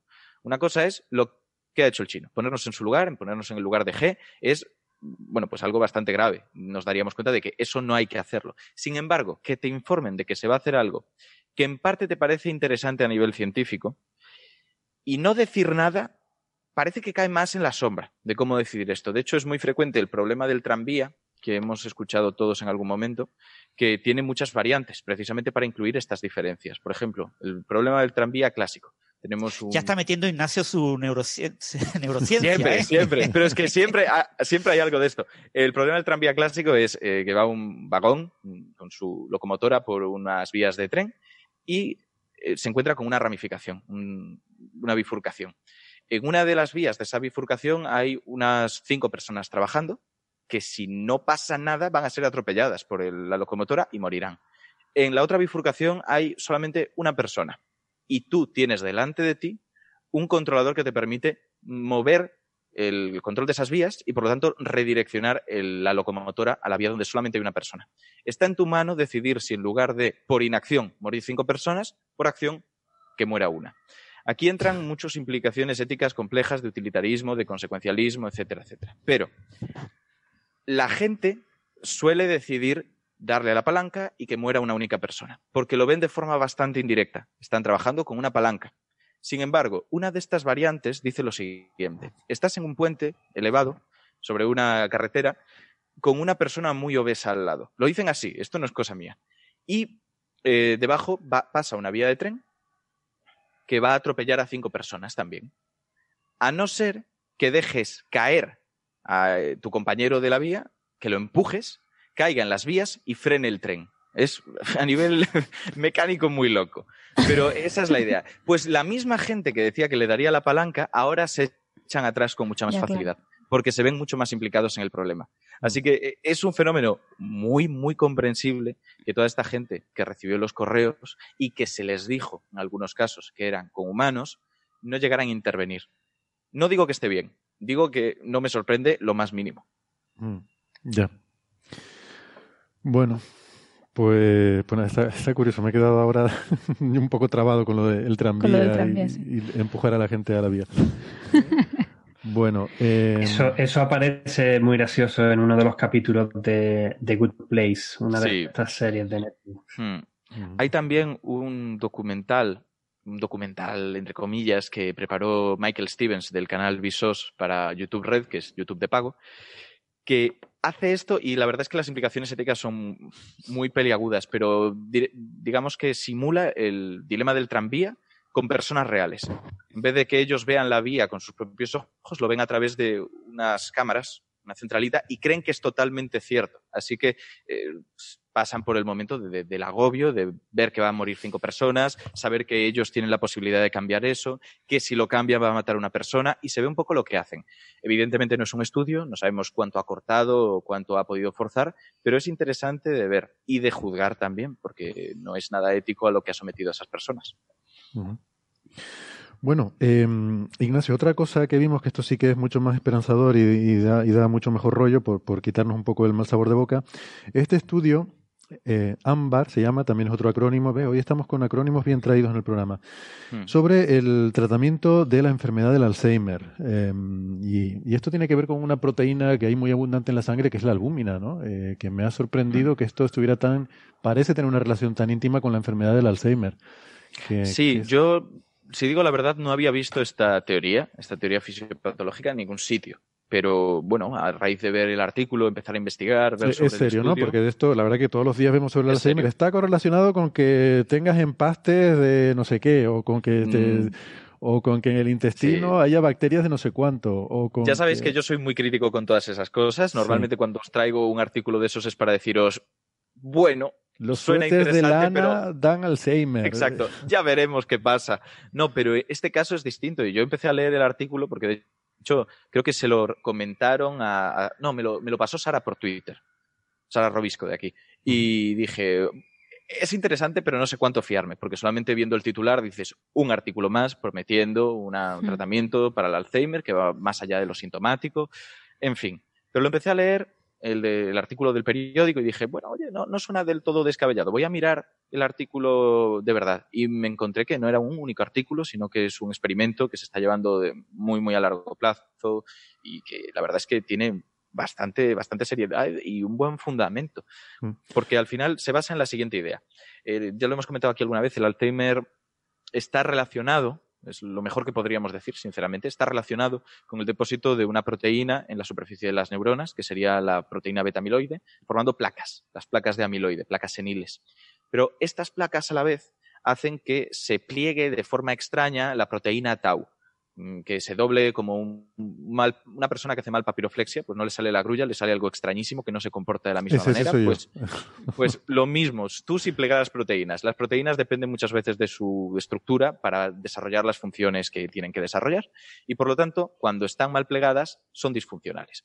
Pues esta proteína tau forma dentro de las neuronas ovillos neurofibrilares. Son los dos grandes cambios a nivel anatomopatológico, a nivel de microscopio. esta proteína tau está dentro de las neuronas, sin embargo, las placas se forman por fuera, ¿no?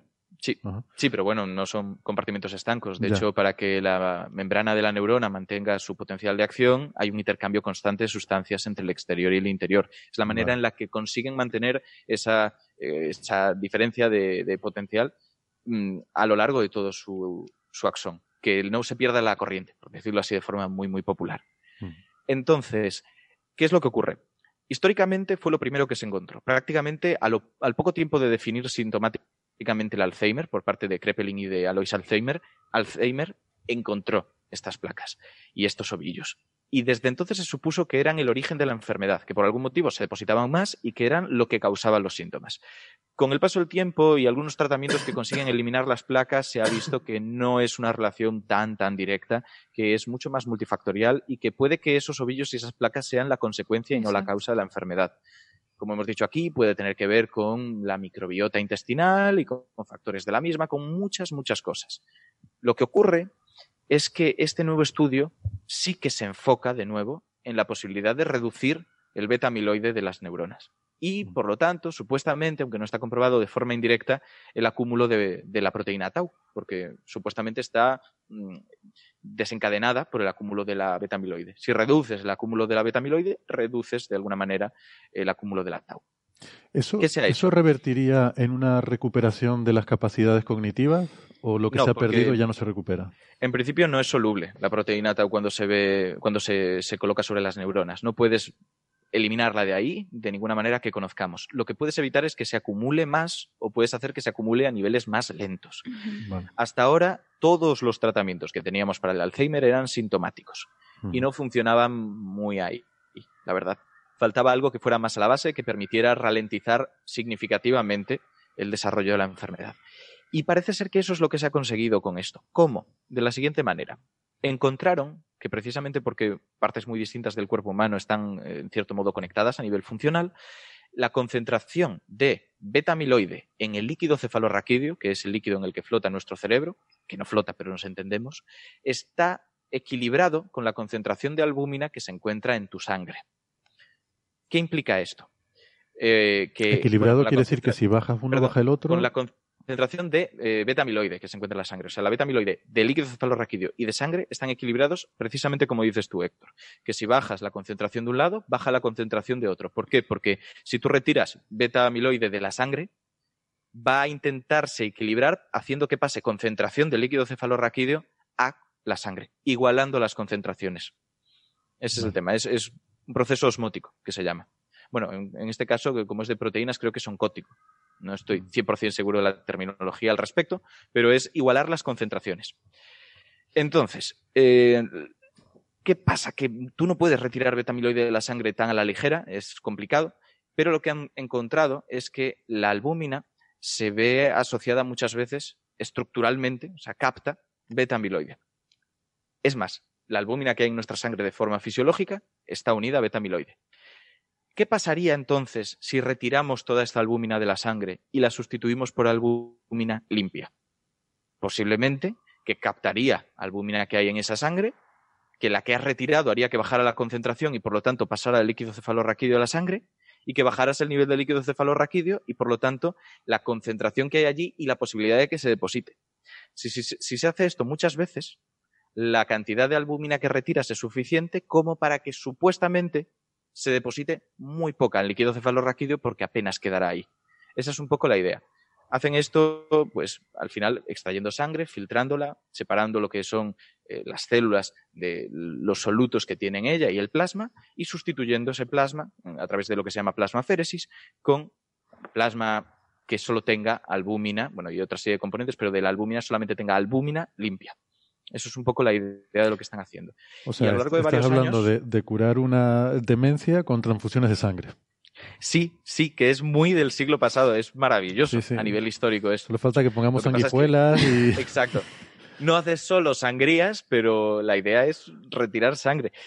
Es verdad que no es solo, porque en algunos de estos estudios, porque evidentemente han llevado a cabo varios y varios procesos, varios, mm, varias metodologías, en algunas eh, las han, le han añadido una un- inmunoglobulinas, que serían nuestros anticuerpos para bueno, pues atacar y ayudar a que se depositen determinados compuestos y bueno, regular una serie de procesos que, que ocurren durante todo esto.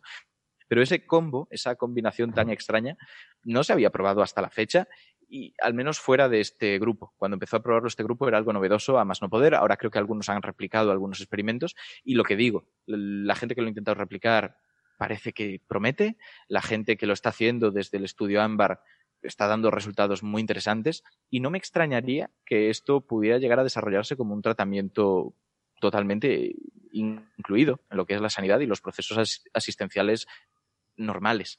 Por supuesto que hay bueno, pues otras muchas cosas que pueden surgir y, ser exitosas antes de que esto se, se integre en, en los hospitales, pero vamos, que si no se encuentra nada mejor, esto promete ser el futuro tratamiento contra el Alzheimer.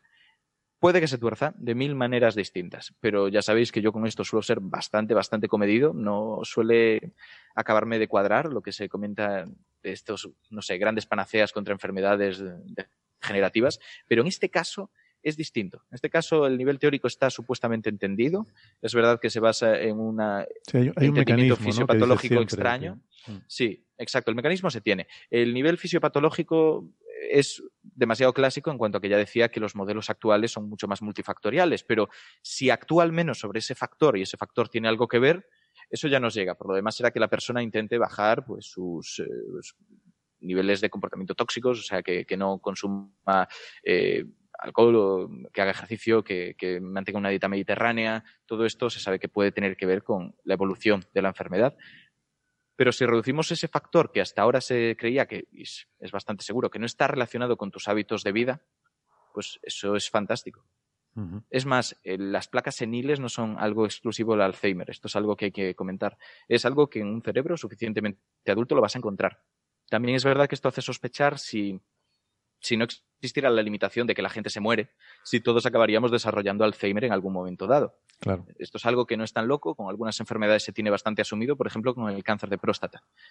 Se asume bastante que a medida que uno vive más años, la posibilidad de tener un cáncer de próstata tiende al 100%. Y que hay gente que tenga 90 años es casi seguro que ha tenido algún tipo de proceso tumoral de próstata que, con suerte, se le ha retirado en algún momento para evitar que malignizara. Mm, ya.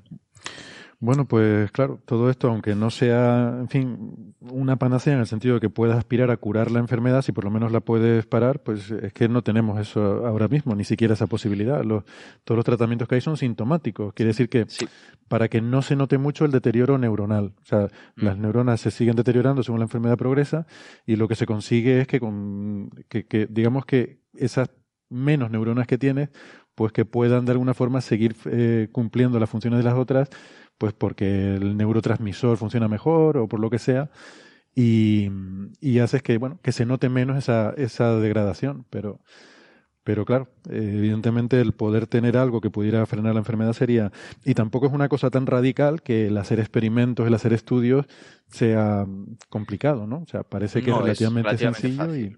¿Perdona? Sí que es relativamente fácil. Y Mm. es verdad que trabajan con una corte no demasiado grande, con menos de 50 personas, pero bueno, pues es cuestión de irla aumentando e ir trabajando cada vez con, con más y estudiarlo más en profundidad. Muy bien, pues venga. De todas no- formas, eso, no debemos dar falsa esperanza a los enfermos y familiares de enfermos, porque seguramente alguno estará entre nuestros oyentes, ¿no? Eh, todavía no sabemos si las placas betamiloides son eh, causa o consecuencia. Todos los estudios realizados con terapias químicas, diferentes fármacos que atacaban a las betamiloides han fallado, Sí.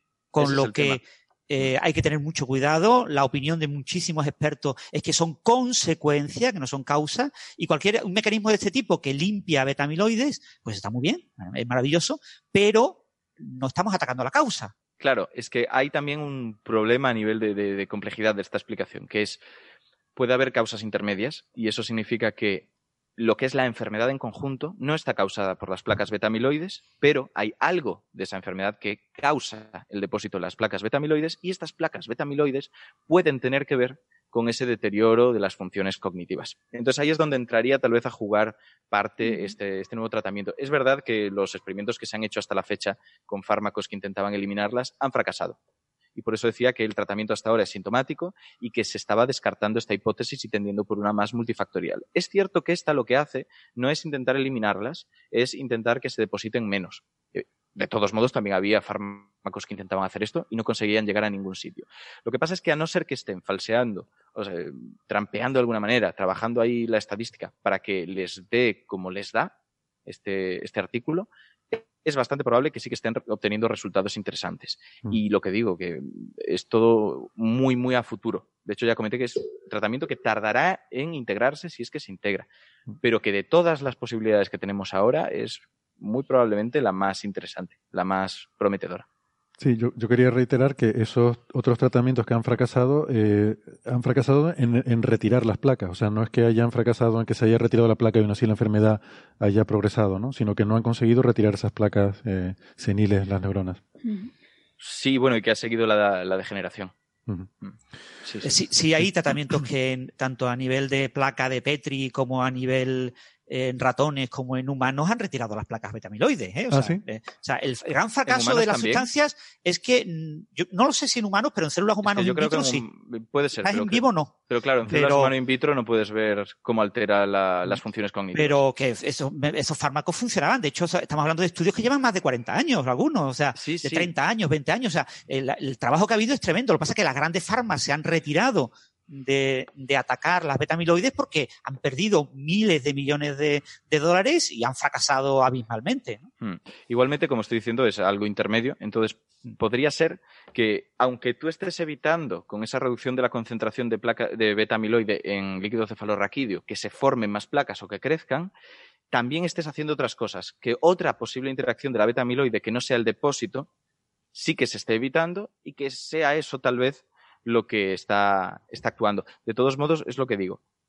Se evita el depósito, no necesariamente es que se elimine, y puede ser, porque evidentemente no tengo controlado toda la bibliografía, pero a mí me sonaba que humanos no se había conseguido retirar placa beta amiloide. Pero bueno, no lo sé, lo buscaré y No lo os sé, lo comentaré. seguro que tú tienes más información que yo. ¿eh? Lo Pero mismo igual no, ¿eh? igual no. No, no, no, Pero- o sea, es posible que sí, lo buscaré y así os lo comento en la próxima. Pero ya os digo, de los últimos años, los últimos cinco años, ha sido prácticamente todos los años una noticia. Novartis deja de, eh, de tal, Sí. o sea, todas las grandes farmas, todas han abandonado eh, lo que era una línea súper prometedora, Hmm. ¿eh?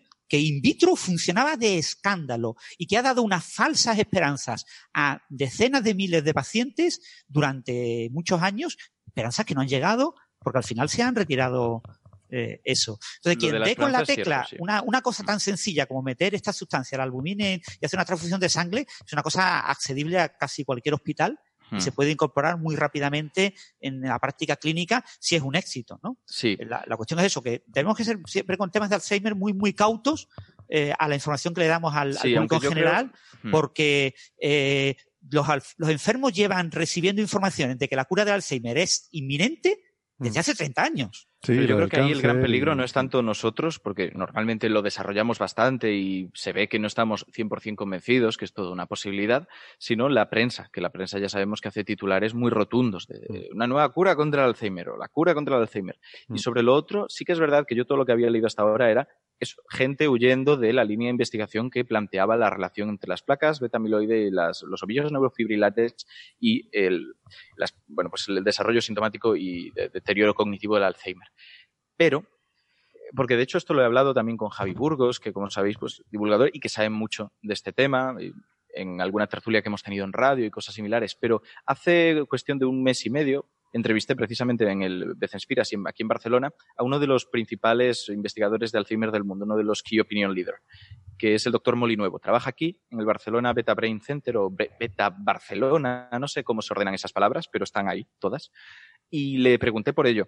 Y él, no sé si tenía, supongo que tenía constancia de este proyecto, de- del proyecto Ámbar, pero se le vio relativamente moderado con todo esto. ¿no? decía, esto no es una línea de investigación viable, se ha demostrado que no tiene ningún futuro, sino tal vez no sea la aproximación correcta la que se ha hecho y algo tienen que ver, aunque sea una causa indirecta.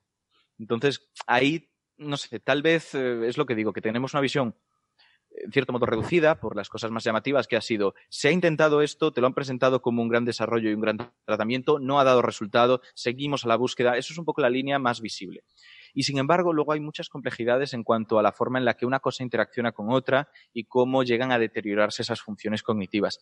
Por lo que yo creo que aunque esos fármacos no hayan tenido éxito, porque es que no han tenido éxito, es lo que decimos con la parte sintomática más, más importante o con el deterioro cognitivo, sí que puede ser que esa línea con el beta, la beta amiloide tenga otras cosas que ser explotada. Y lo que digo, a no ser que esté haciendo trampas esta gente con sus investigaciones y con sus artículos, lo que dicen es muy positivo. Es muy positivo. Pero bueno, que ya lo veremos, porque eh, tienes razón. Nunca, nunca se dice demasiado eso de posiblemente esto salga, pero no lo sabemos. Y lo más probable es que, bueno, pues dentro de unos años sigamos buscando una cura para el Alzheimer. Esto no, es la, promesa para nadie que esté escuchando el podcast sobre que vaya a poderse tratar con esto a uno de sus familiares o a él mismo. No, no, siempre estas cosas estamos hablando de futuro. Siempre estamos hablando de futuro y, de no, no, no estamos nunca hablando de esperanza para los pacientes actuales. ¿no? Bueno, em, pero en cualquier caso es una noticia que nos reconforta.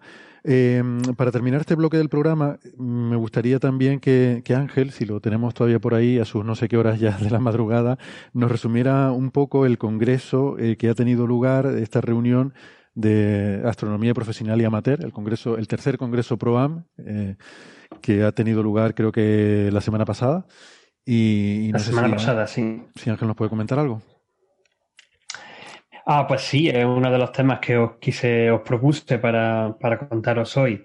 Eh, simplemente, bueno, no sé, como, creo que hoy ya tenemos bastante, voy a intentar a un poco rápido.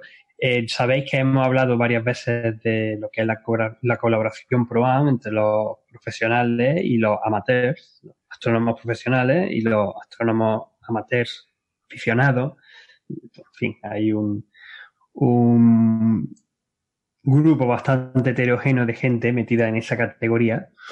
Y justamente, pues, eh, como lo hemos comentado también en alguna ocasión, yo todavía soy el coordinador en, en la distancia, el coordinador de la Comisión PROAM de la Sociedad Española de Astronomía. Y este es el tercer congreso que se realiza en este sentido, que la verdad que somos bastante pioneros en este tema con respecto a otros países. Y el primero se organizó en Córdoba en 2009, el, segundo en Alcalá Real en 2015, que sí tuve la posibilidad, la oportunidad de haber estado allí. Y este año, entre el 6 y el 8 de diciembre, se ha organizado el tercero en Huesca, entre la Sociedad Española de Astronomía y la Agrupación Astronómica de Huesca, con la colaboración de la Federación de Asociaciones Astronómicas de España. Es un congreso que ha estado muy bien. Eh, yo lo he podido seguir mediante Twitter. Me habría encantado haber estado ahí, pero a ver, la distancia es lo que tiene. Y el, eh, se tomaron, se tomaron eh, temas bastante interesantes y se dividieron en seis bloques básicos el primero sobre la aproximación a la cuestión PROAM, sobre distintos temas así un poco más genéricos. Entre ellos, eh, me gustaría destacar eh, eh, la participación de. no puse el nombre de este señor. Ah, perdón, un momentito. Eh...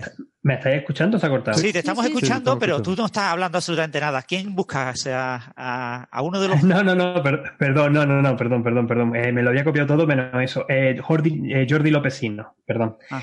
En la presentación de Jordi Lopesino que estuvo hablando justamente de los distintos, unas. Mm, serie de libros de astronomía, pero de astronomía práctica, para que enseñan a los astrónomos aficionados cómo hacer cosas y está bastante bien. Es dentro de la editorial Marcombo y hay varios, varios títulos que se han publicado. No voy a detallarlos todos, aunque hay algunos de dibujo astronómico, meteoros, meteoritos, atmósferas planetarias, el Sol. Hay uno muy bueno de fundamentos de fotometría de David Galadí observaciones de estrellas dobles. Y hay uno bastante interesante que me gustaría, que, que de hecho también lo, tengo porque me lo envió el, autor, Miguel Rodríguez Marco, sobre observación espectroscópica, porque creo que ya he comentado también en algunos casos que los astrónomos aficionados están empezando a hacer eh, observaciones de espectroscopía con los telescopios pequeños de aficionados. El segundo bloque estuvo más dedicado a lo que es los temas de observación, de observatorio virtual.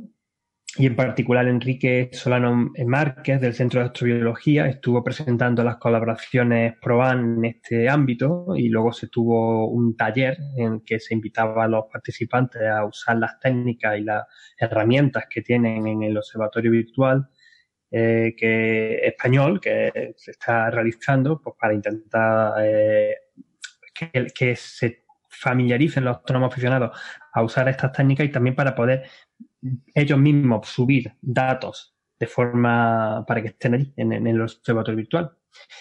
El tercer bloque estuvo dedicado al sistema solar con varias contribuciones, pero me gustaría destacar la de Ricardo Hueso Alonso, que es astrofísico de la Universidad del País Vasco, y que estuvo hablando de las contribuciones recientes de la astronomía amateur en el estudio de las atmósferas planetarias y las tendencias futuras de la colaboración PROAN en este ámbito que en verdad hay montones de cosas que también lo hemos hablado incluso en este, en este programa alguna vez, ¿no? Los descubrimientos de los impactos de objetos con, los, con Júpiter, por ejemplo, que se han descubierto por astrónomos aficionados, pero también variaciones, otro tipo de variaciones en la atmósfera de estos planetas gigantes, Júpiter y Saturno, o incluso también en Marte y Venus, y también desarrollando un poco las técnicas que se han ido incrementando y los programas que son súper sencillos ya de manejar, los programas para los astrónomos aficionados que de verdad que son, vamos, pulsar dos botones y lo tienes prácticamente hecho.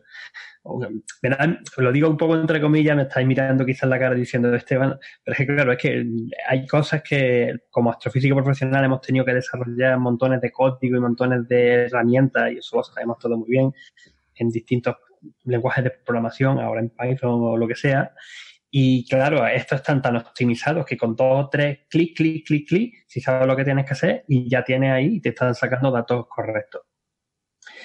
El bloque cuarto estuvo dedicado a la variabilidad y fotometría, que esto también estaría un poco encuadrado a lo que estuvimos hablando al principio del programa, lo de observaciones de objetos que varían de, brillo y cómo conseguir su, eh, la fotometría. El, brillo intrínseco que tienen, cómo va cambiando, con, puede ir cambiando por el tiempo. Eh, hay varias que em, varias contribuciones aquí que hubiesen estado chulas contaros, pero me voy a quedar con la de Juan Luis González Carballo, que es de los observadores de supernova, que estuvo contando la historia de, el, eh, de colaboración entre ASAS SN. ASAS SN es el All Sky Automatic Survey for Supernova, son las iniciales, que ha creado un que se parece mucho al acrónimo Assassin, asesino en inglés. Assassin, sí, en, efectivamente, se, parece mucho a Assassin. Bueno, de hecho, es que se le falta una I, básicamente. Eh, pero que, el, eh, que esto es un grupo estadounidense que ha creado un, un, ha extendido el proyecto involucrando a astrónomos aficionados del mundo entero, incluyendo a españoles, eh, para conseguir eh, observaciones puntuales de los distintos de, de, de, esta, de seguimiento de estos objetos que van encontrando de tipo supernova. Entonces, pues también lo estuvo, lo estuvieron comentando. En, el bloque quinto estuvieron hablando de observatorios y herramientas, de nuevo también un montón de temas bastante interesantes con distintos observatorios que son algunos medios, no medios robóticos, pero están ahí ahí o que puedes conectar a través de internet, algunos se están empezando a ya popularizar por, también por, por la península española, pero me voy a quedar por supuesto con la charla que Raúl Infante Sainz y Alex Roy dieron precisamente sobre este tema que también estuvimos comentando en un capítulo de Coffee Break hace unos meses, ¿no? Eh, que es usando un pequeño telescopio de aficionado para conseguir una imagen muy profunda de 100 horas de interacción total de la galaxia espiral cercana M101 para conseguir... Un, saludo a Raúl y a, y Leif. efectivamente. Y, con, la participación también de Nacho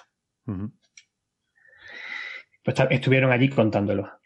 Y por último, eh, está el bloque sexto, que es sobre el tema de la contaminación lumínica, que sabéis, ya hemos hablado, que es un tema que nos, afecta mucho a, los astrónomos y, particularmente una cosa que, me, que llevo bastante tiempo peleándome con ella.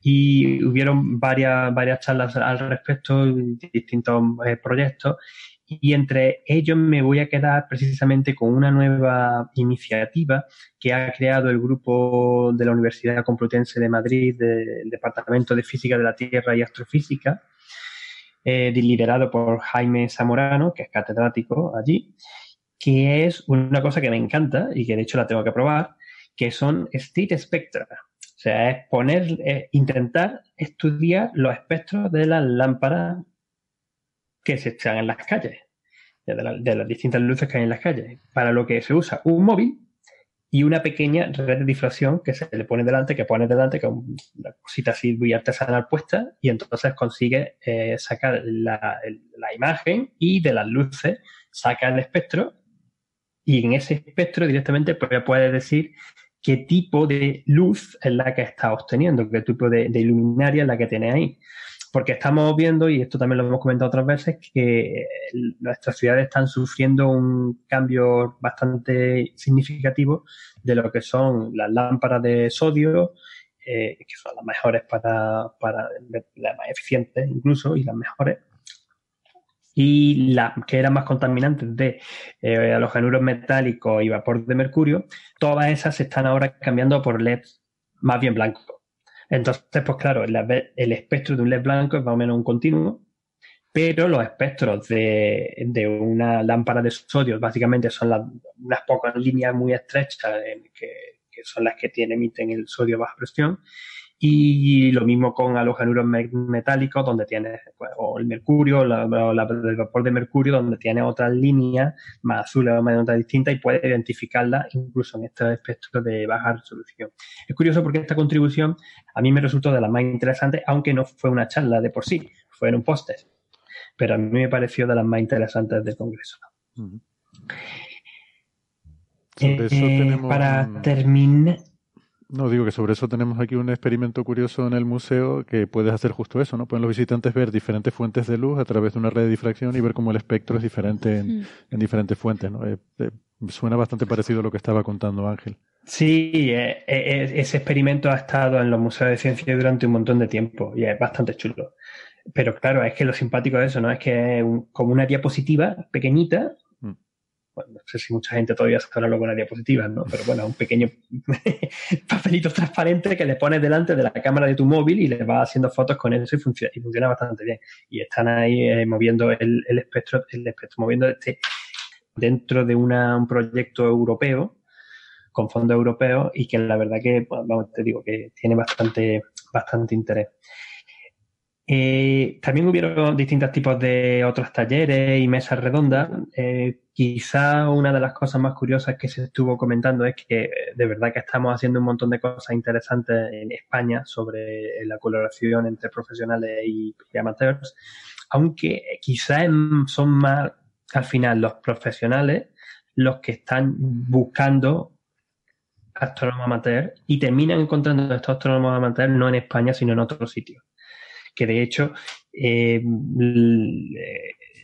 los proyectos más importantes que, han habido y, por ejemplo, los que recibieron el primer galardón de lo que se conoce ahora como el premio Gorosabel de, colaboración ProAm, fueron precisamente dos proyectos que la los astrofísicos eran españoles, pero los astrónomos aficionados, la mayoría de ellos eran gente de distintas partes del mundo. Mm.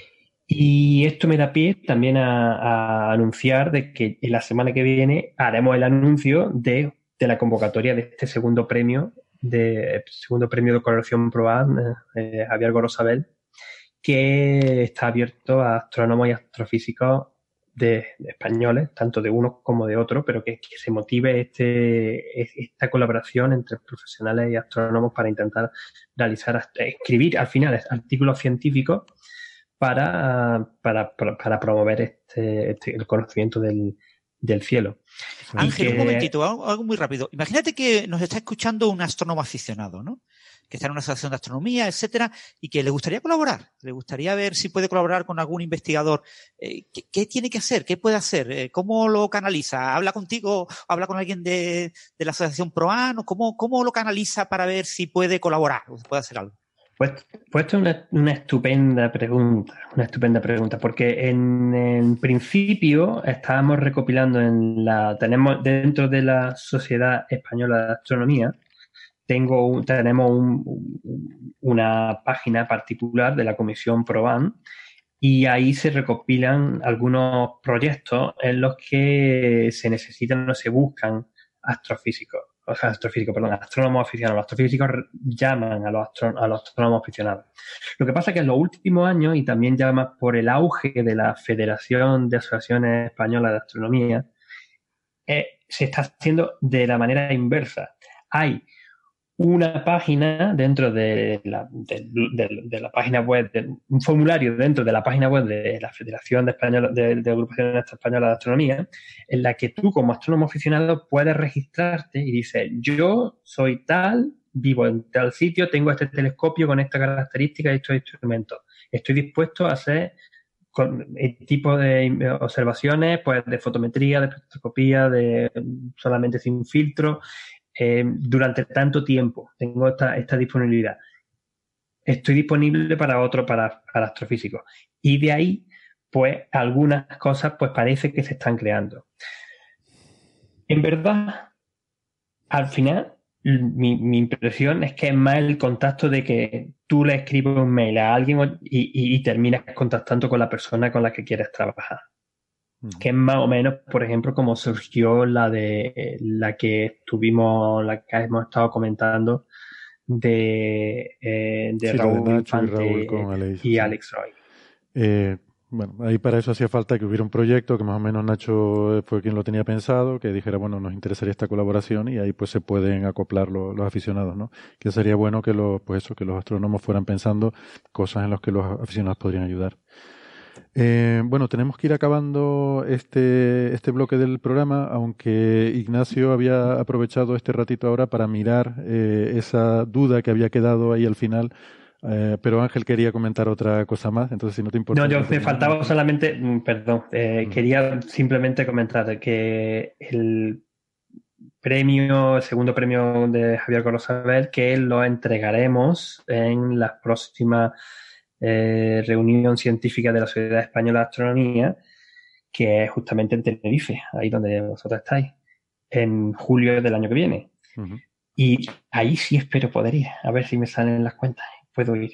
Estaría genial. Y, por aquí. y para ahí también mi propósito sería, de verdad, una cosa que llevamos ya tiempo intentando conseguir en la comisión, es un listado lo más actualizado posible de los artículos científicos publicados en revistas de árbitros en los que, han surgido como consecuencia de la colaboración ProAm en España. Así que es una cosa que también dejo así un poco abierta porque posiblemente dentro de, dentro de unos meses eh, estaré dando la lata por las redes sociales buscando a la gente de, oye, que me digáis, que me pongáis aquí donde, qué artículo había hecho. Así que voy un pequeño aviso. Bien. Pues lo que decía, eh, rápidamente Ignacio, porque tenemos que ir eh, mm. despejando el salón. Que, sí, eh, mm, muy ¿qué encontrado? Más o menos podría decir que los dos teníamos razón porque depende de a qué nos refiramos ya con las placas. las placas es algo complejo que desde que es el Recuerdo que la pregunta era si, si había tratamientos que podían retirar esas placas de las neuronas o no. Exacto, en humanos. Y al parecer lo que ocurre es lo siguiente, desde que tenemos la proteína beta-amiloide flotando en líquido cefalorraquídeo hasta que forma las placas seniles bien constituidas, pasa por una serie de procesos en los cuales se va agregando, depositando y en un punto intermedio forma placas que sí que son solubles, que todavía no se ha deformado la proteína suficiente como para evitar que sea soluble. Y esas placas se han podido retirar. Lo que, las que no se han retirado son las insolubles, las más consolidadas, las que ya son pues, placas por derecho propio que de ahí no las mueve nadie. O sea que tenían razón los dos. Bueno, pues empate. Bueno, habría eh, estado bien, habría estado bien hacer que los eh, escuchantes votaran. Que evidentemente habría perdido yo porque eh, la fe que hay hacia Francis y me incluyo en esa fe es enorme. Pero habría sido divertido ver las votaciones. Sí, es verdad, es la forma en la que se resuelven ahora todas las Sí, discusiones. sí, sí. Votamos y, y a ver qué forma tiene la. Tierra. Vamos a votar. Bueno, eh, nos tenemos que ir. Hay otros dos temas que nos quedan eh, eh, que están, eh, son de- corresponden a otro bloque programa porque los, eh, los queríamos tratar con María Ribes y hoy no podía participar en la tertulia eh, por el cambio de hora y entonces lo, graba- lo grabamos ayer. Eh, o sea que tenemos ese audio grabado que les vamos a poner ahora a continuación y con eso les vamos a dejar. Siento un poco la prisa, pero es que está, mantenimiento tiene que entrar ahora y cambiar el salón para prepararlo para el evento que viene a continuación. Eh, así que nosotros despedimos aquí la tertulia, pero no se vayan, que insisto, ahora vienen dos temas súper interesantes que vamos a tratar con María Ribes. Eh, Francis, Marian, Ignacio, Ángel, un placer como siempre. Hasta la semana que viene. Venga. Chao, chao. que viene. Venga. Acudimos a María Ribes, profesora del Centro Superior de Idiomas de la Universidad de Alicante. Hola María, ¿cómo estás? Hola Héctor, muchas gracias por invitarme. Gracias por acudir a nuestra invocación. Eh, María es más conocida seguramente entre nuestros oyentes por su alias en redes sociales, tanto en Twitter como en Facebook, donde es Neferchiti, eh, con CH, con Che, eh, Chiti, no Nefertiti, que mucha gente se equivoca, nos confunde, a veces nos pregunta. Esa, la pobre, ya hace muchos miles de años que ya no está con nosotros. Pero tenemos a María Neferchiti, que también está bien. Y está muy bien porque, entre otras muchas cosas, María es experta en lingüística computacional, eh, que es un poco a lo que te dedicas en tu investigación. Y eh, justamente queríamos preguntarte por un tema eh, que vi el otro día y me pareció súper fascinante, porque estas cosas de aplicar machine learning o, o aplicar en general técnicas computacionales a aprender sobre cuestiones que nos deja eh, el registro histórico eh, a través del- de, la escritura, eh, podemos aprender cosas sobre nuestro pasado que antes no, no sabíamos e ir haciendo nuevos descubrimientos. ¿no? Entonces, en particular, eh, hay un tema que me pareció muy interesante y lo hemos estado comentando un poco, eh, y es un artículo que salió en Science Advances, firmado por unos autores franceses, eh, que no- cuyo nombre no voy a intentar pronunciar. Te pediré a ti que lo hagas, por favor. Son del, del CNRS y la Universidad de París, y se titula ¿Por qué Molière probablemente escribió sus obras? Eh, Así es. entonces, bueno, si tienes a bien pronunciar el nombre de estos caballeros, porque a mí el francés, la verdad que, bueno, lo, lo- en fin, lo, lo domino, pues mi, mi conocimiento abarca un gran dominio, pero Así en fin, es. por no, mm, por tampoco es cuestión de, de hacer eh, eh, exaltación eh, grosera y... em, ¿Qué me Bueno, tú eres, eres muy amable, experta tampoco no soy, pero sí que es verdad que trabajo un poco en esto, así que gracias por invitarme. Bueno, esta gente, el primer señor tiene un nombre italiano, ¿eh? Mm, Míralo, Florian, Florian Cafiero, vale. Cafiero. Lo que pasa es que pronunciaba la francesa, pues Florian Cafiero, pero no vamos a ponernos aquí a pronunciar. Y el segundo, mira cómo se apellida. Hay un, un político de mi tierra que se llamaba así. Camps. Sí, bueno, Pero en francés se pronunciará muy diferente, seguro. ¿cómo? Mm. Pero bueno, el caso es que, como has dicho muy bien, estos son dos investigadores A mí, de, perdona, de este segundo autor me llamó más la atención el nombre que el apellido y luego te explico por qué. por, por, el, por el escritor. Sí, exactamente. Qué curioso, ¿no? Como que todo viene ahí, todo está conectado. bueno, pues mira, este título, cuando me lo enseñaste, la verdad es que parece como de broma, ¿no? Parece Mm. casi una perogrullada, como decir, pues que Molière escribió sus obras, ¿no? Parece casi una, broma, una tontería, pero es que el artículo es muy interesante. Primero, por la, la atribución de autoría y segundo, porque explica unas, unas técnicas de lingüística computacional muy eficientes aplicadas al análisis literario, no solo lingüístico. Y quizá deberíamos empezar eh, preguntándonos por qué, por qué se duda de la autoría de Molière, ¿no? Mm, Eso es lo primero, yo no lo sabía. Bueno, eh, yo primero, para, para los que son como yo, mm, eh, no iniciados en la literatura francesa eh, decir que eh, Molière realmente eh, no era su nombre de verdad, eh, un nombre artístico. Es uno de los dramaturgos, actores, escritores, en general, gente que escribe cosas más famosas de, de la literatura en lengua francesa. Yo que sé, como nuestro Cervantes o, o el Shakespeare de la época, ¿no? Eh, Entonces ha tenido mucha repercusión. eh, eh, bueno, eh, explícalo tú, pero vamos, lo que quiero decir es que Molière, lo primero es, eh, es un nombre artístico, ¿no? Él realmente se llamaba Jean, bueno, Jean Baptiste, diríamos, Jean Baptiste o algo así, diríamos, ¿no? Eh, ¿Cómo era el apellido? Poquelin. Poquelin. ¿Cómo dijiste Poquilán? Sí. ¿Por qué lo tienen que decir todo diferente? ¿Cómo lo ya, qué gente, ¿eh? En fin. Vale, y eh, entonces, pues eso, ¿no? Es un personaje histórico de gran relevancia en la literatura en lengua francesa. Eh, o sea que esta, esta duda eh, que existe sobre la autoría de sus obras, pues realmente tiene mucho recorrido.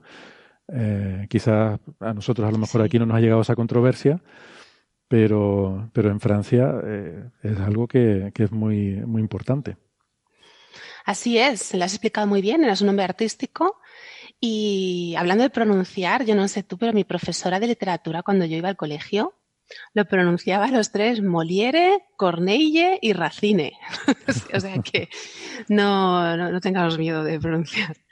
Bueno, pues toda esta, esta duda de la autoría de Molière se remonta a principios del siglo XX, porque un escritor francés, ahí todo queda en casa, él se llama Pierre Louis, dijo que las obras de Molière en realidad las había escrito Corneille, que es el, el, el del, el del Cid, el Edipo, tiene varias versiones clásicas. Y este, este hombre escribía en verso, esto es muy importante para la, la tesis de este paper. Entonces, igual que se duda de la autoría de Shakespeare, como has dicho muy bien, o por ejemplo de los grandes pintores. Seguramente has oído hablar del taller de Leonardo, ¿no? De las mm, algunas pinturas de, por ejemplo, Leonardo da Vinci, que se discute, pero es que no es de él, era de un alumno o un compañero de su taller que pintaban según eh, las enseñanzas del maestro y luego firmaban como, como el maestro. Y muchas están, muchas están catalogadas en los museos como taller de Leonardo en lugar de, de Leonardo. El caso es que este, esta duda, entre otras cosas, viene primero porque Molière ya eh, se puso a escribir, iba a decir, fíjate lo que voy a decir, un poco mayor, ya casi frisando los 40. Sí. Y él era, era ya sabéis todos que era, era actor, actor de comedia.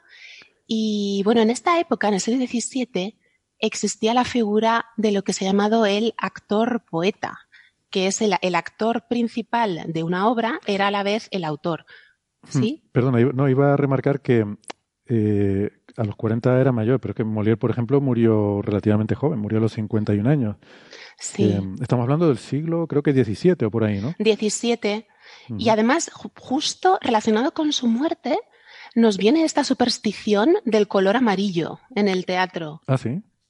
que trae mala suerte vestirse de amarillo para el teatro. Es un color ominoso. ¿Qué te parece? Me, me parece maravilloso. ¿Y eso por qué? Porque, según la leyenda urbana, bueno, Molière mm, se puso enfermo interpretando precisamente el enfermo imaginario.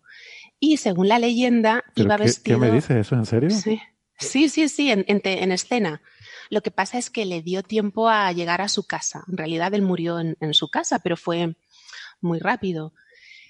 Y, y claro, con esta leyenda urbana de que iba vestido de amarillo, se ha creado toda esta superstición en torno al color amarillo que trae mala suerte de los actores. Pero en Francia realmente el color que trae mala suerte en escena es el verde.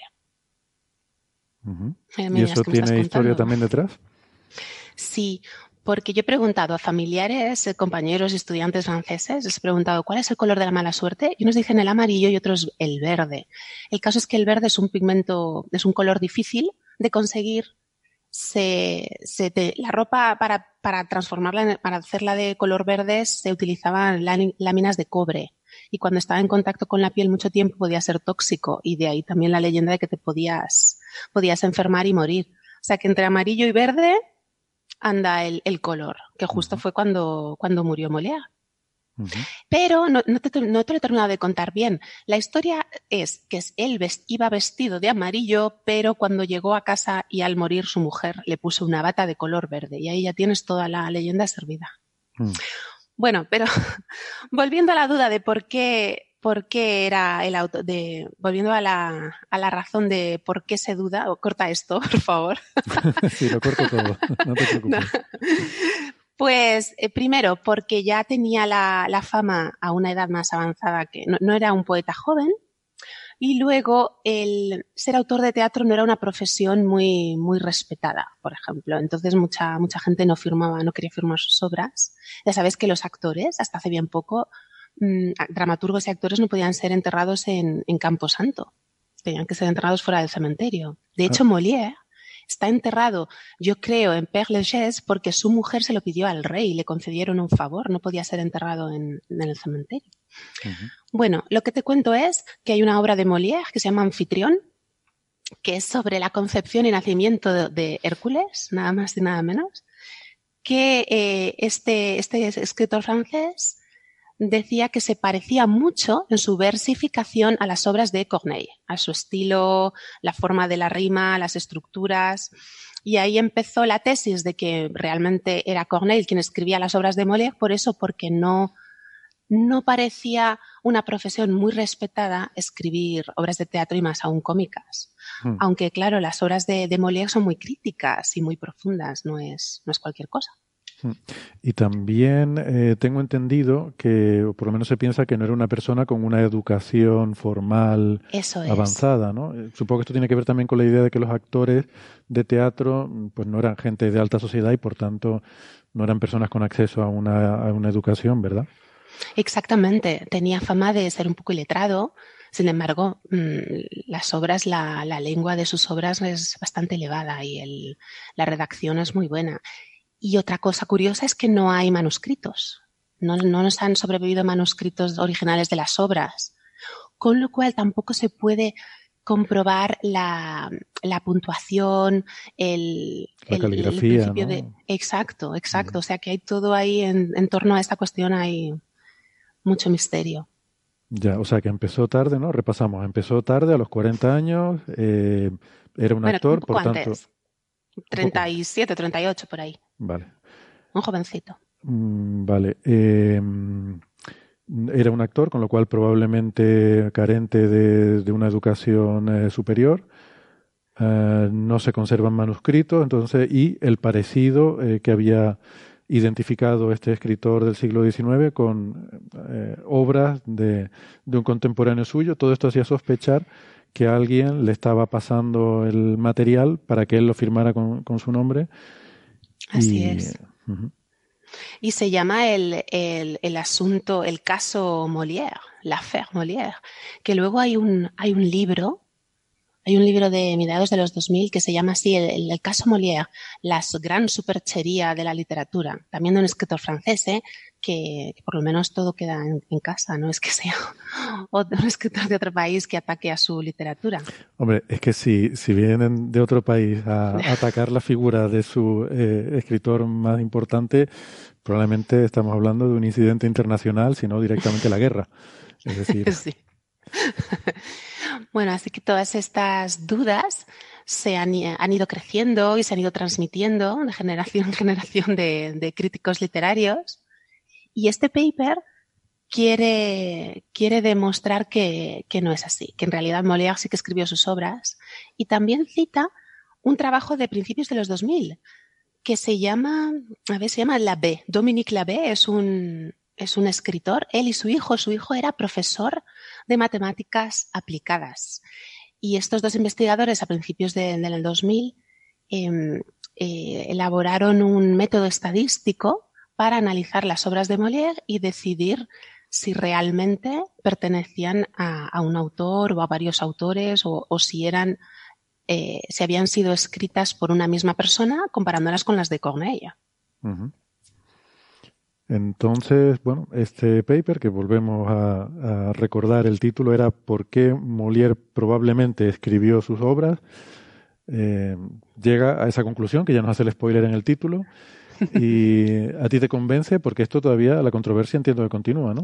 Sí, la controversia continúa, pero la verdad es que lo veo bastante serio. Está muy bien explicado. Tienes los datos, tienes el corpus, en la metodología, los puntos que se analizan. Que, por ejemplo, esto, este trabajo que te comentaba de la B, de principios del 2000, pues no hay unos puntos de referencia para poder compararlo. No está abierto a los demás investigadores. Que eso se, se quejan también los autores de este artículo. Hmm. Y ellos, eh, bueno, el, el- la B, el que te digo del 2000, él trabajaba lo que se llama la distancia intertextual, Que se refiere sobre todo al lexicón. El lexicón es el vocabulario de una persona, no es el léxico, no es el vocabulario todo en general, sino las palabras que más usa una persona. Ah, pues mira, eso es interesante, porque yo cuando vi el... Claro, hay, hay partes del paper en el que hablan de eso, de lexicon, yo lo, lo había traducido como léxico, pensaba que hablaban de el léxico en general. Ajá. No, es el léxico personal, por así decirlo, el, el vocabulario que más usa una persona o el que más aparece en una obra. Ujú. que se puede comparar con las obras de otros autores. Todos tenemos palabras que usamos más, Sí. pero, pero de- la lingüística computacional va más allá de contar palabras. También una cosa que explican muy bien en este artículo y que es muy útil, eh, también se, se estudia las secuencias morfosintácticas y las palabras funcionales, que a mi juicio es lo más importante. Las, las secuencias, la morfo- morfología es, por ejemplo, la conjugación, la flexión, mm, derivar una palabra, y la sintaxis es cómo se conectan las palabras para formar frases y cómo se conectan otras frases. Y las, las, las palabras funcionales son palabras que, mm, que denotan funciones más que contenido. Por ejemplo, preposiciones de, a, con, ¿vale? Tú piensa que en los principios de, de la lingüística computacional, si tú quieres analizar un texto y ver cuál es el contenido, lo que haces es eliminar todas esas palabras funcionales como ruido, ¿no? Porque de o con la palabra más repetida de un texto necesariamente tiene que ser una con contenido para poder analizar los temas que se tratan, las hipótesis, ¿sabes lo que te quiero decir? Hmm. Y las palabras funcionales, como de, a, mm, preposiciones o algún, algún conector. Por ejemplo, en este paper nos dice que han mantenido los auxiliares franceses avoir y être, o sea, los, son verbos, pero funcionan como auxiliares para formar pasados. Y eso es muy importante porque es como una marca inconsciente que dejamos nosotros en, la lengua. Cuando, cuando tú intentas medir tus palabras, lo que controlas son las palabras de contenido. Las palabras, no sé, eh, sustantivos, adjetivos, cómo te expresas usando eh, tu vocabulario. Pero la conexión que tú haces entre las palabras, la secuencia sintáctica o morfosintáctica, eso lo controlamos menos. Es mucho más inconsciente y deja Es una huella que se puede ¿no? seguir. Ya. Sí, así es. O sea, que es como una una firma en, la forma de hablar que tenemos. Exacto. Y eso se, se estudia en la parte que se llama atribución de autoría, que es lo que, lo que hacen estos autores. Pero yo No tengo una solo- duda. Esto, para mí, todo esto tiene mucho sentido para mí si tú consideras, por ejemplo, eh, artículos que haya escrito una persona, ensayos, blogs. Eh, pero cuando uno piensa, por ejemplo, en obras de teatro, eh, un dramaturgo está poniendo palabras en boca de personajes. Entonces, es posible que uno esté adaptando la forma de hablar al, al personaje. Eh, o sea, que es. según los personajes que estén en tu obra, vas a estar contando unas cosas u otras. Eso no complica el análisis, no distorsiona esa, esa huella. Porque tú quieres, si eres un buen dramaturgo, vas a querer que cada personaje tenga su, su Sí. identidad y su forma de expresarse y por tanto su huella en el lexicón y, y, bueno, y en todos los rasgos que se puedan analizar, ¿no? Así es, es una puntualización muy interesante la que estás haciendo. De hecho, el, buen Vale. escritor, Que, que- pues Lo que quede claro. el buen escritor intenta cambiar de registro cuando le da voz a los personajes. Y en una obra de teatro, como, como dices, casi todo es diálogo. Pero aún así, aunque tú intentes cambiar la forma de ser o la forma de expresarse de cada personaje, es más fácil cambiar, eh, por ejemplo, el vocabulario usando palabras más cultas, por así decirlo, para un personaje de clase alta o el señor o la señora de la casa. Los personajes que son cómicos o los que hacen de, de bromistas, pues tienen un tipo de vocabulario también específico, pero esas palabras funcionales que te digo se cuelan. Aunque tú quieras cambiar el registro, quieras cambiar el vocabulario, la forma más elegante o más vulgar o más seria o más cómica, la conexión entre esas palabras eh, es difícil, es muy difícil cambiarlo conscientemente. Y esto es, es algo que se utiliza también en la lingüística forense para para demostrar si una persona, por ejemplo, casos más serios como de, amenazas o acoso, para demostrar si yo llevo una carta escrita a un juez o a la policía, me han, mi expareja me ha escrito esto, pues la manera más eh, fiable de encontrar quién es realmente el autor de, ese texto está en esas pequeñas palabras funcionales y en la secuencia morfosintáctica también. Es más difícil alterar eso no nos damos cuenta, se nos escapa más. Ahora que estoy diciendo, todos los, delincuentes literarios se van a poner a cambiar esas pequeñas palabras. Bueno, esto es como cuando empezaron a eh, cambiarlo de escribir a mano. Vemos siempre las películas de Sherlock Holmes que mandan las cartas con recortes de letra de molde para que no se vea a mano, ¿no? Pues algo así, pero en algo ya más profundo en la propia estructura de, la sintaxis y del lexicón y, lo que se cuenta. Eh, entonces, mm, analizando todo este tipo de cosas, se puede llegar a la conclusión. Bueno, de hecho es muy interesante. Todo este tipo de análisis lo, estamos viendo que cada vez se hacen más para estudiar la historia. Pero, por ejemplo, hace poco vi un artículo que no llegué a leerlo, pero el titular y el resumen era un poco que hacían un análisis similar a este eh, respecto a las obras de Agatha Christie que fue una escritora tan tremendamente prolífica que solamente analizando sus obras intentaban hacer estadísticas de la evolución con el tiempo y llegaban a la conclusión de hecho, e-, era un poco exagerado. La conclusión a la que llegaban es que probablemente murió con, eh, demencia senil porque em, detectaban, eh, según los autores, que había un deterioro muy rápido en sus últimas obras en cuanto a la riqueza del el lexicón, ahora que ya sé este vocablo, porque parecía que se, se había ido limitando muy rápidamente en sus últimas obras y que eso eh, estaba asociado típicamente con enfermedades neurodegenerativas. ¿no? Entonces, cosas tan fascinantes como esas, ¿no? como poder eh, incluso deducir cómo se ha ido deteriorando el estado de salud mental de una persona a través de su, de su obra. Eh, es realmente fascinante la cantidad de ventanas que se abren con estas nuevas técnicas. Pues parece un artículo muy interesante, ¿eh? no, no lo he leído, pero como lectora de Agatha Christie, que confieso que me las he leído todas las novelas, sí que es verdad que al final, en las últimas novelas, cuando ella misma hace referencia a personajes de otras novelas suyas, se confunde y cambia los nombres o cambia los lugares, que, bueno, que, que no es que yo tenga una memoria especial, sino que si las lees muchas veces y la buscas, pues te das cuenta de que, de que la, la referencia cruzada, ¿no? Le va, mm. se va deteriorando. Curioso. Bueno, pero volvemos a Molière y a estos eh, investigadores entonces que han hecho este estudio y la conclusión a la que llegan. Eh, es que sí, que las escribió la misma persona. Bueno, hay dos hipótesis que ellos prueban con su estudio, las famosas dos hipótesis del caso Molière.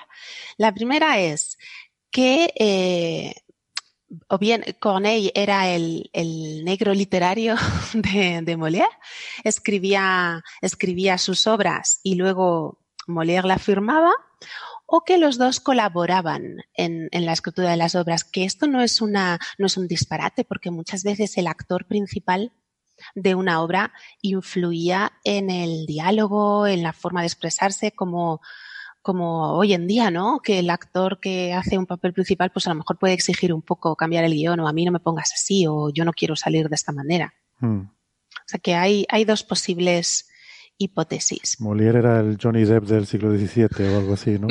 sí. Y, bueno, otra cosa que hacen muy bien estos investigadores es seleccionar un corpus mm, equilibrado, equitativo. Es decir, Molière escribió verso y escribió prosa, pero Corneille solo verso. Y Corneille escribió principalmente tragedias y Molière escribió muchas comedias. Entonces, han, lo que han seleccionado para textos base del análisis son textos similares, del mismo estilo, del mismo género, del mismo tema, porque así sí que se puede mm, hacer una comparación mucho más lineal, ¿sabes? Mm, vale. Más eh, matching. Pero entonces, a mí lo que no me queda claro, sin haberlo leído en profundidad o ni, ni nada, es em, cómo pueden concluir, o sea, yo entiendo, podrían concluir que todas las obras son del mismo autor. Ahora, que ese autor sea Molière o que sea Ajá, otro, o sea, lo que pueden concluir es que si alguien se la escribía, era siempre el mismo, ¿no? Interesante eso que dices. Pues sí, eso lo mencionan ellos Eh, también. Esto también es interesante, vale, me, me apunto el minuto. Vale. Sí, sí. Es que en su corpus hay varios, varios autores del- de la misma época. Para que el corpus sea representativo, pues tiene que haber un número mínimo de autores. No puedo coger dos textos y, y ya está. Y entonces no son solamente de Molière y de Corneille, sino que analizan textos de otros escritores de la misma época y para compararlos, para luego evaluar la precisión de, su análisis, hacen el mismo tipo de análisis con textos posteriores, de autores posteriores, que sí que sabemos quién los ha escrito y los seleccionan por el tipo de texto que se parezca. Que se parezca, quiero decir lo que te comentaba antes. No, no vamos a comparar una comedia con una tragedia o prosa con verso.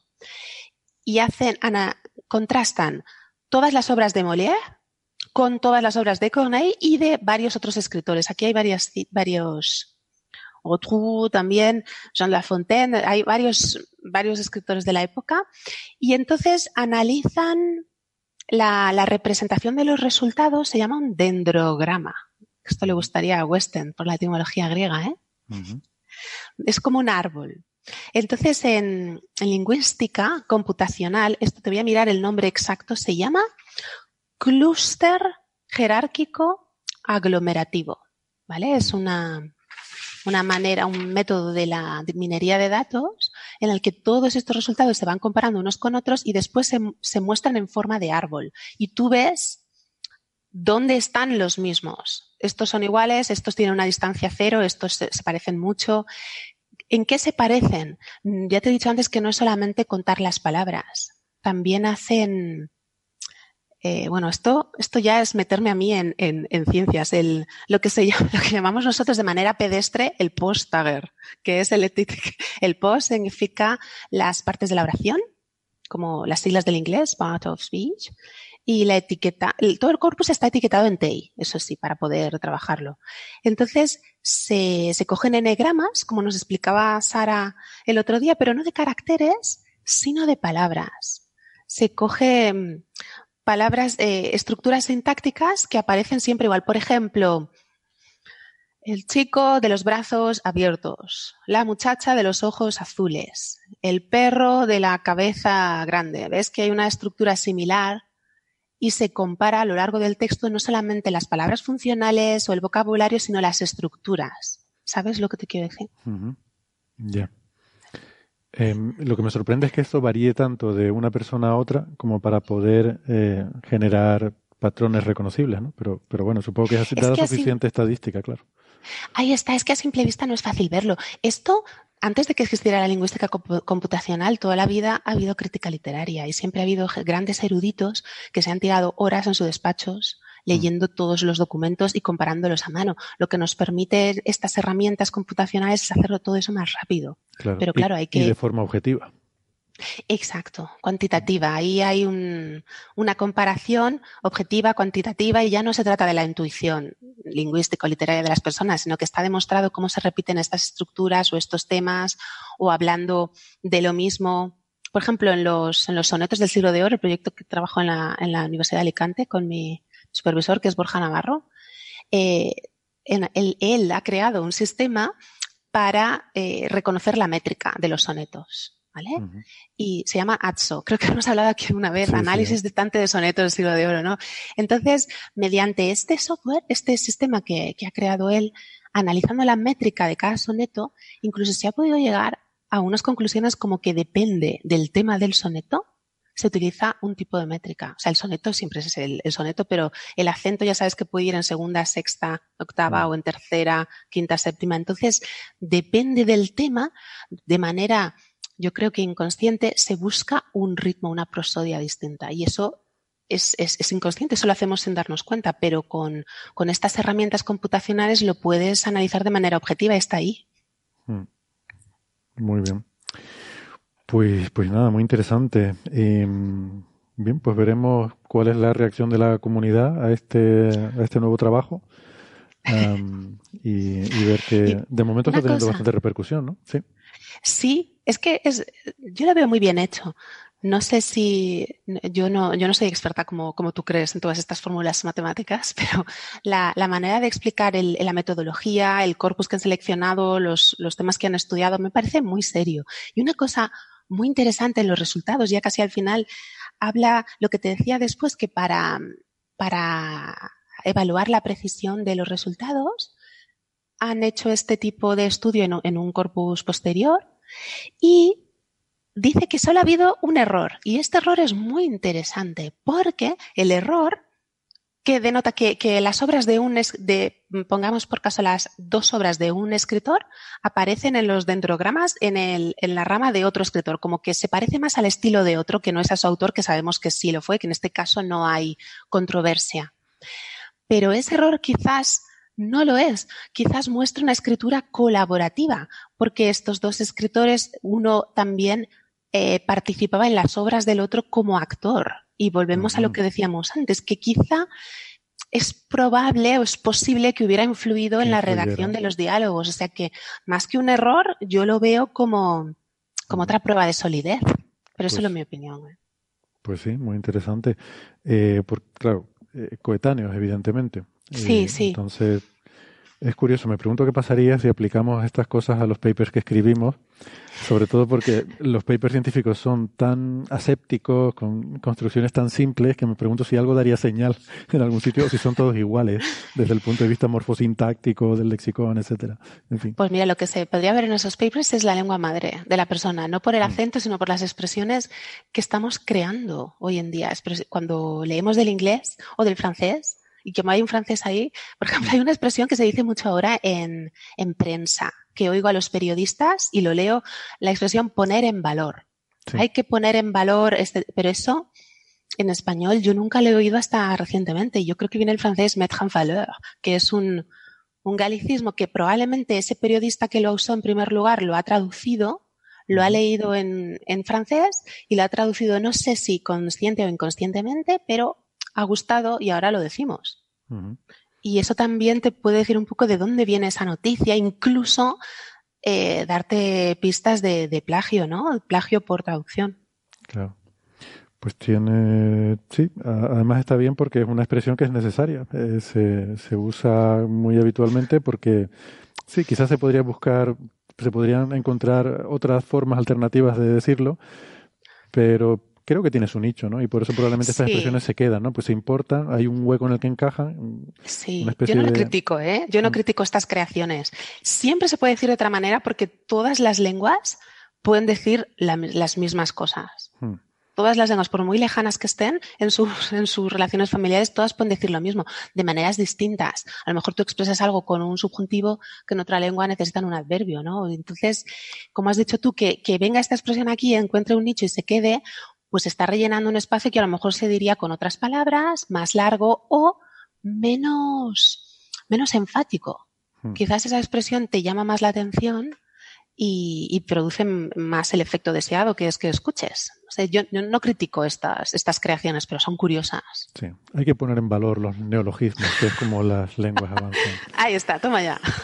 Bueno, eh, ¿algo más sobre esto o pasamos al siguiente pasamos. tema? Vale. Pues pasamos al siguiente tema que es muy interesante porque eh, parece ser que se ha descubierto el que podría ser el templo más antiguo, las ruinas del templo más antiguo de la humanidad en Turquía. Hasta hace poco el récord lo tenía eh, el Gobe, Gobekli Tepe, ¿cómo se pronuncia? María. Ya lo sabes, ya lo sabes, que me lo, me lo pronunció un alumno que tengo turco. Göbekli, le hace un umlaut a la, o, a la O porque tiene diéresis. Pero sí. podemos decir Göbekli Tepe y no tener complejo, ¿eh? Tengo aquí el Göbekli audio que me enviaste. Ponlo. ¿Sí? sí, sí, ponlo. Este, este, esta es la voz de un alumno turco de María diciendo cómo sí. se debe pronunciar el nombre de este yacimiento arqueológico. Göbekli Tepe. Göbekli Tepe. Bueno, Perfecto. Vale. Lo has dicho niquelado. Qué bonito bien, suena, ¿eh? Luego me olvidaré, pero bueno. eh, hasta aquí bien. eh, Göbekli Tepe, de hecho hablamos de él recientemente en Coffee Break, eh, Sí. algo así como 11.000 años de antigüedad eh, en Turquía. Este nuevo yacimiento está a 300 kilómetros y tiene un nombre bastante más complicado. Pero también tienes el audio, ¿eh? Se llama Bonchu. tienes el audio. Bonchuclu. Aunque, mira, está, se- según se escribe, la tendencia natural de un español es decir Boncuclu Tarla, ¿no? Porque es B-O-N-C-U-K-L-U. Pero no se dice así. Pone el audio de mi alumno. Boncuklu tarla. Porque esa C es, en realidad es una Y, es como la, la Y de, italiana de buongiorno. Es una cosa así. Pues yo pensé que se habría equivocado. Digo, debe haber leído mal porque aquí hay una C. O sea, ¿cómo- ¿de dónde sacas una Y? Un- Parece que dice, te está diciendo bonjour. A ver. Boncuklu tarla. Bonjour, tarla. Son dos palabras, ¿vale? Bonjour Sí. y tarla. El clu está bien porque en turco todo acaba en clu. Todo es turcoglu, nesteroglu y cosas que terminan en glu. Es el ruido que hacen los turcos cuando beben agua, hacen glu, glu, glu. Eh, ya estaba yo de menos una etimología buena. sí. Estas que son dos palabras porque Tarla es el campo y Bonchuclu son eh, cuentas, como las cuentas de un rosario, como perlas. Vale. No cuentas de hacer matemáticas, sino No. cuentas en el sentido de perlas. Vale. Eh, bueno, pues te voy a pedir que me lo expliques porque eh, cuando salió esto, mm, buscaste el paper, me lo enviaste y resulta que el paper está en francés. ¿Vale? Seguimos hoy, eh, como se ve, hay un tema aquí, un hilo conductor en el programa de hoy que, es- que es el francés y además aprovecho porque efectivamente tenemos un visitante en el público que, que es... Está eh, preparado en su honor. Está todo preparado, que es, que es francés, así que hoy es el, hoy es el tema de esta grabación. Con lo cual, hombre, yo podría haberlo leído porque yo, pues, como sabes, mi dominio de las lenguas es amplio, pero eh, bueno, me pilló con poco tiempo y no, no tuve ocasión de leerlo, ¿no? Entonces, eh, lo, lo primero que me planteo es por qué un grupo de investigación turco eh, publica un artículo de investigación sobre yacimientos arqueológicos y lo hace en francés. Quizás es costumbre o quizás es habitual en, en el campo Pues de la mira, no, lo sé porque yo, eh, todos los turcos que he conocido, mis alumnos de la universidad, hablan más inglés que francés. Pero al final del artículo, el, el- el autor le agradece mm, con mucho énfasis las correcciones, la paciencia a una mujer francesa. Y entonces la he buscado y es una, una profesora de, de la Universidad de Paul Valéry y está casada con él. O sea que a lo mejor en, y, y casi todas las referencias bibliográficas están en francés también, pero bueno, es que la arqueología francesa siempre ha sido muy importante. Ya, o sea que el primer autor, eh, aunque es turco, es eh, francés consorte, ¿no? Eh, Pero, pero él es turco del todo. Él es de una universidad, de la Universidad de Artuklu, que también termina en Klu. Artuklu, sí, porque es turca. Eh, y entonces, este yacimiento supuestamente está fechado en casi 12.000 años eh, de antigüedad. Eh, Ajá. Esa es la clave, esa es la frase que hasta casi el final no lo dice. Está datado entre 12.000 y 7.000 años, pero hay seis niveles, ya sabes, de- desde el epipaleolítico hasta el, lo que llaman aquí en inglés PPNB, que es el precerámico, por el inglés pre-pottery, luego neolítico, A o B. Es decir, el epipaleolítico, eso él mismo, el, el- el autor de este paper dice que, eh, que datamos así con una amplitud, que hablamos de do- 2.000 o 3.000 años como si fueran dos o tres minutos, porque es, Mm. es difícil esa datación. Pero sería, el epipaleolítico sería el final del paleolítico superior, ¿vale? Normalmente en los libros siempre te dicen entre 20.000 y 8.000. Aquí él nos dice hace 14.000 años, que precede a lo que se ha llamado el mesolítico, que son pues unos 11.000. Entonces el último nivel de este yacimiento pues tiene unos 12.000 años. Eso es la, lo que nos ha llamado la atención. Que vamos Pero- retrasando. Sí, la, la duda que tengo es, eh, cuando dices que es entre 12.000 y 7.000 años de antigüedad, ¿te refieres a que diferentes elementos tienen diferentes edades o a que esa es la incertidumbre en la datación? No, diferentes, cada nivel tiene una edad. Hay seis niveles. Espera que te lo, lo tengo aquí apuntado para no decir una tontería. Seis niveles. El primero es el precerámico B y el último es el epipaleolítico. O sea, el, el- el último, el más profundo, es el más antiguo.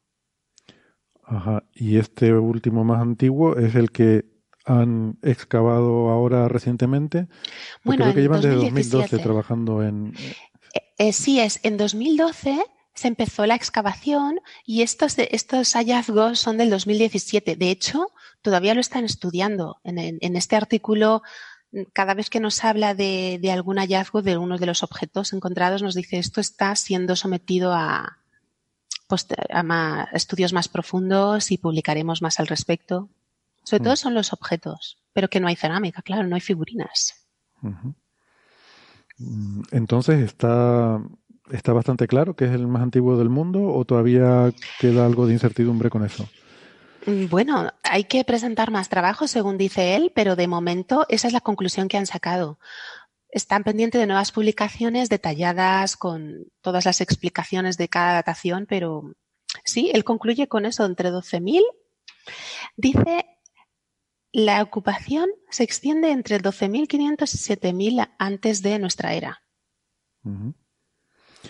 Eh, claro, esto ya nos pone en la época en la que eh, es prácticamente pasar de una población de cazadores-recolectores Ahí está.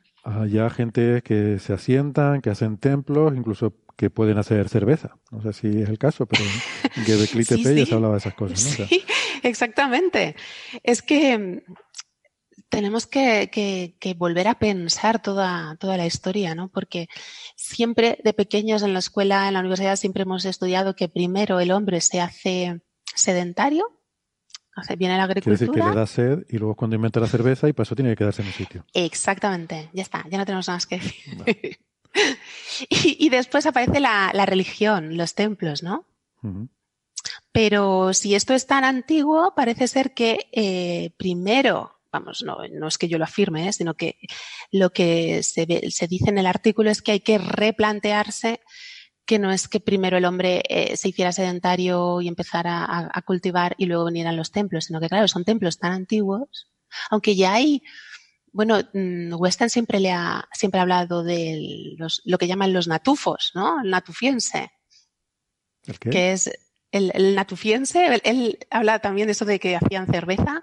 Sí. Es esta, sí, el, por ejemplo, el yacimiento de, de Jericó. Que, que también es una construcción, es un, es un asentamiento urbano, no tiene templos, ni tiene esta decoración, ni, ni estos objetos. Pero allí se encontraron las famosas mm, cabezas, esas cabezas de yeso, son cráneos humanos, cráneos mm, reales, recubiertos de yeso y con unas conchas a modos de, a modo de ojos. O sea, Hmm. que no. El misterio viene de, de- de antiguo. Y espera, que estoy buscando la fecha Sí, ahora ahora, no me la acuerdo, es verdad. Él, sí, él estuvo en un programa hablando de. Además, creo que fue. Ahora no recuerdo qué episodio, pero me parece que era que había una entrevista con Belmonte. Sí, ¿Estabas y habló tú? de todo esto. No, Sí. no estaba yo, pero hablaba de Gobekli Tepe. Vale. Pues sí. Y eh, entonces, por lo, lo- que por lo que he visto en, en la nota de prensa sobre este tema, porque el, el paper no, no lo he leído, eh, claro, aquí hablan de que por estas tierras eh, se pone a listar, dice, ah, por aquí han pasado probablemente sumerios, Sí. acadios, babilonios. Digo, bueno, o sea, todos tus amigos, ¿no? Hititas, Toda mi asirios, gente. toda tu gente, romanos. Eh, a mí todo Sí. esto, hasta los romanos, todo esto me suena a cómic de Conan, el bárbaro, pero Ya que siempre decís que es, que siempre, que no le cito porque es Cimerio, Cimerio, ¿no? Cimerio, sí, sí. Los cambió un poco el, el señor. eh, bueno, que, mm, que te iba a preguntar, pues, bueno, eh, no sé, Es que estoy buscando los objetos que mencionan en este artículo. Las perlas. Hay unas piedras, hay unas perlas. Es que se llama, se llama Bonchuclu, se llama el campo de perlas, porque los, los campesinos que allí trabajaban en el campo solían encontrar, encontrar perlas, o sea, encontraban material como mm, de manera frecuente y no, no se preguntaban realmente qué era. Pero hay unas piedras, unas piedras estriadas. Déjame que lo encuentre, la cita exactamente. Y esto eh, eran objetos que supongo que tallaban o que moldeaban. Eh, estos habitantes de, de, de estas tierras.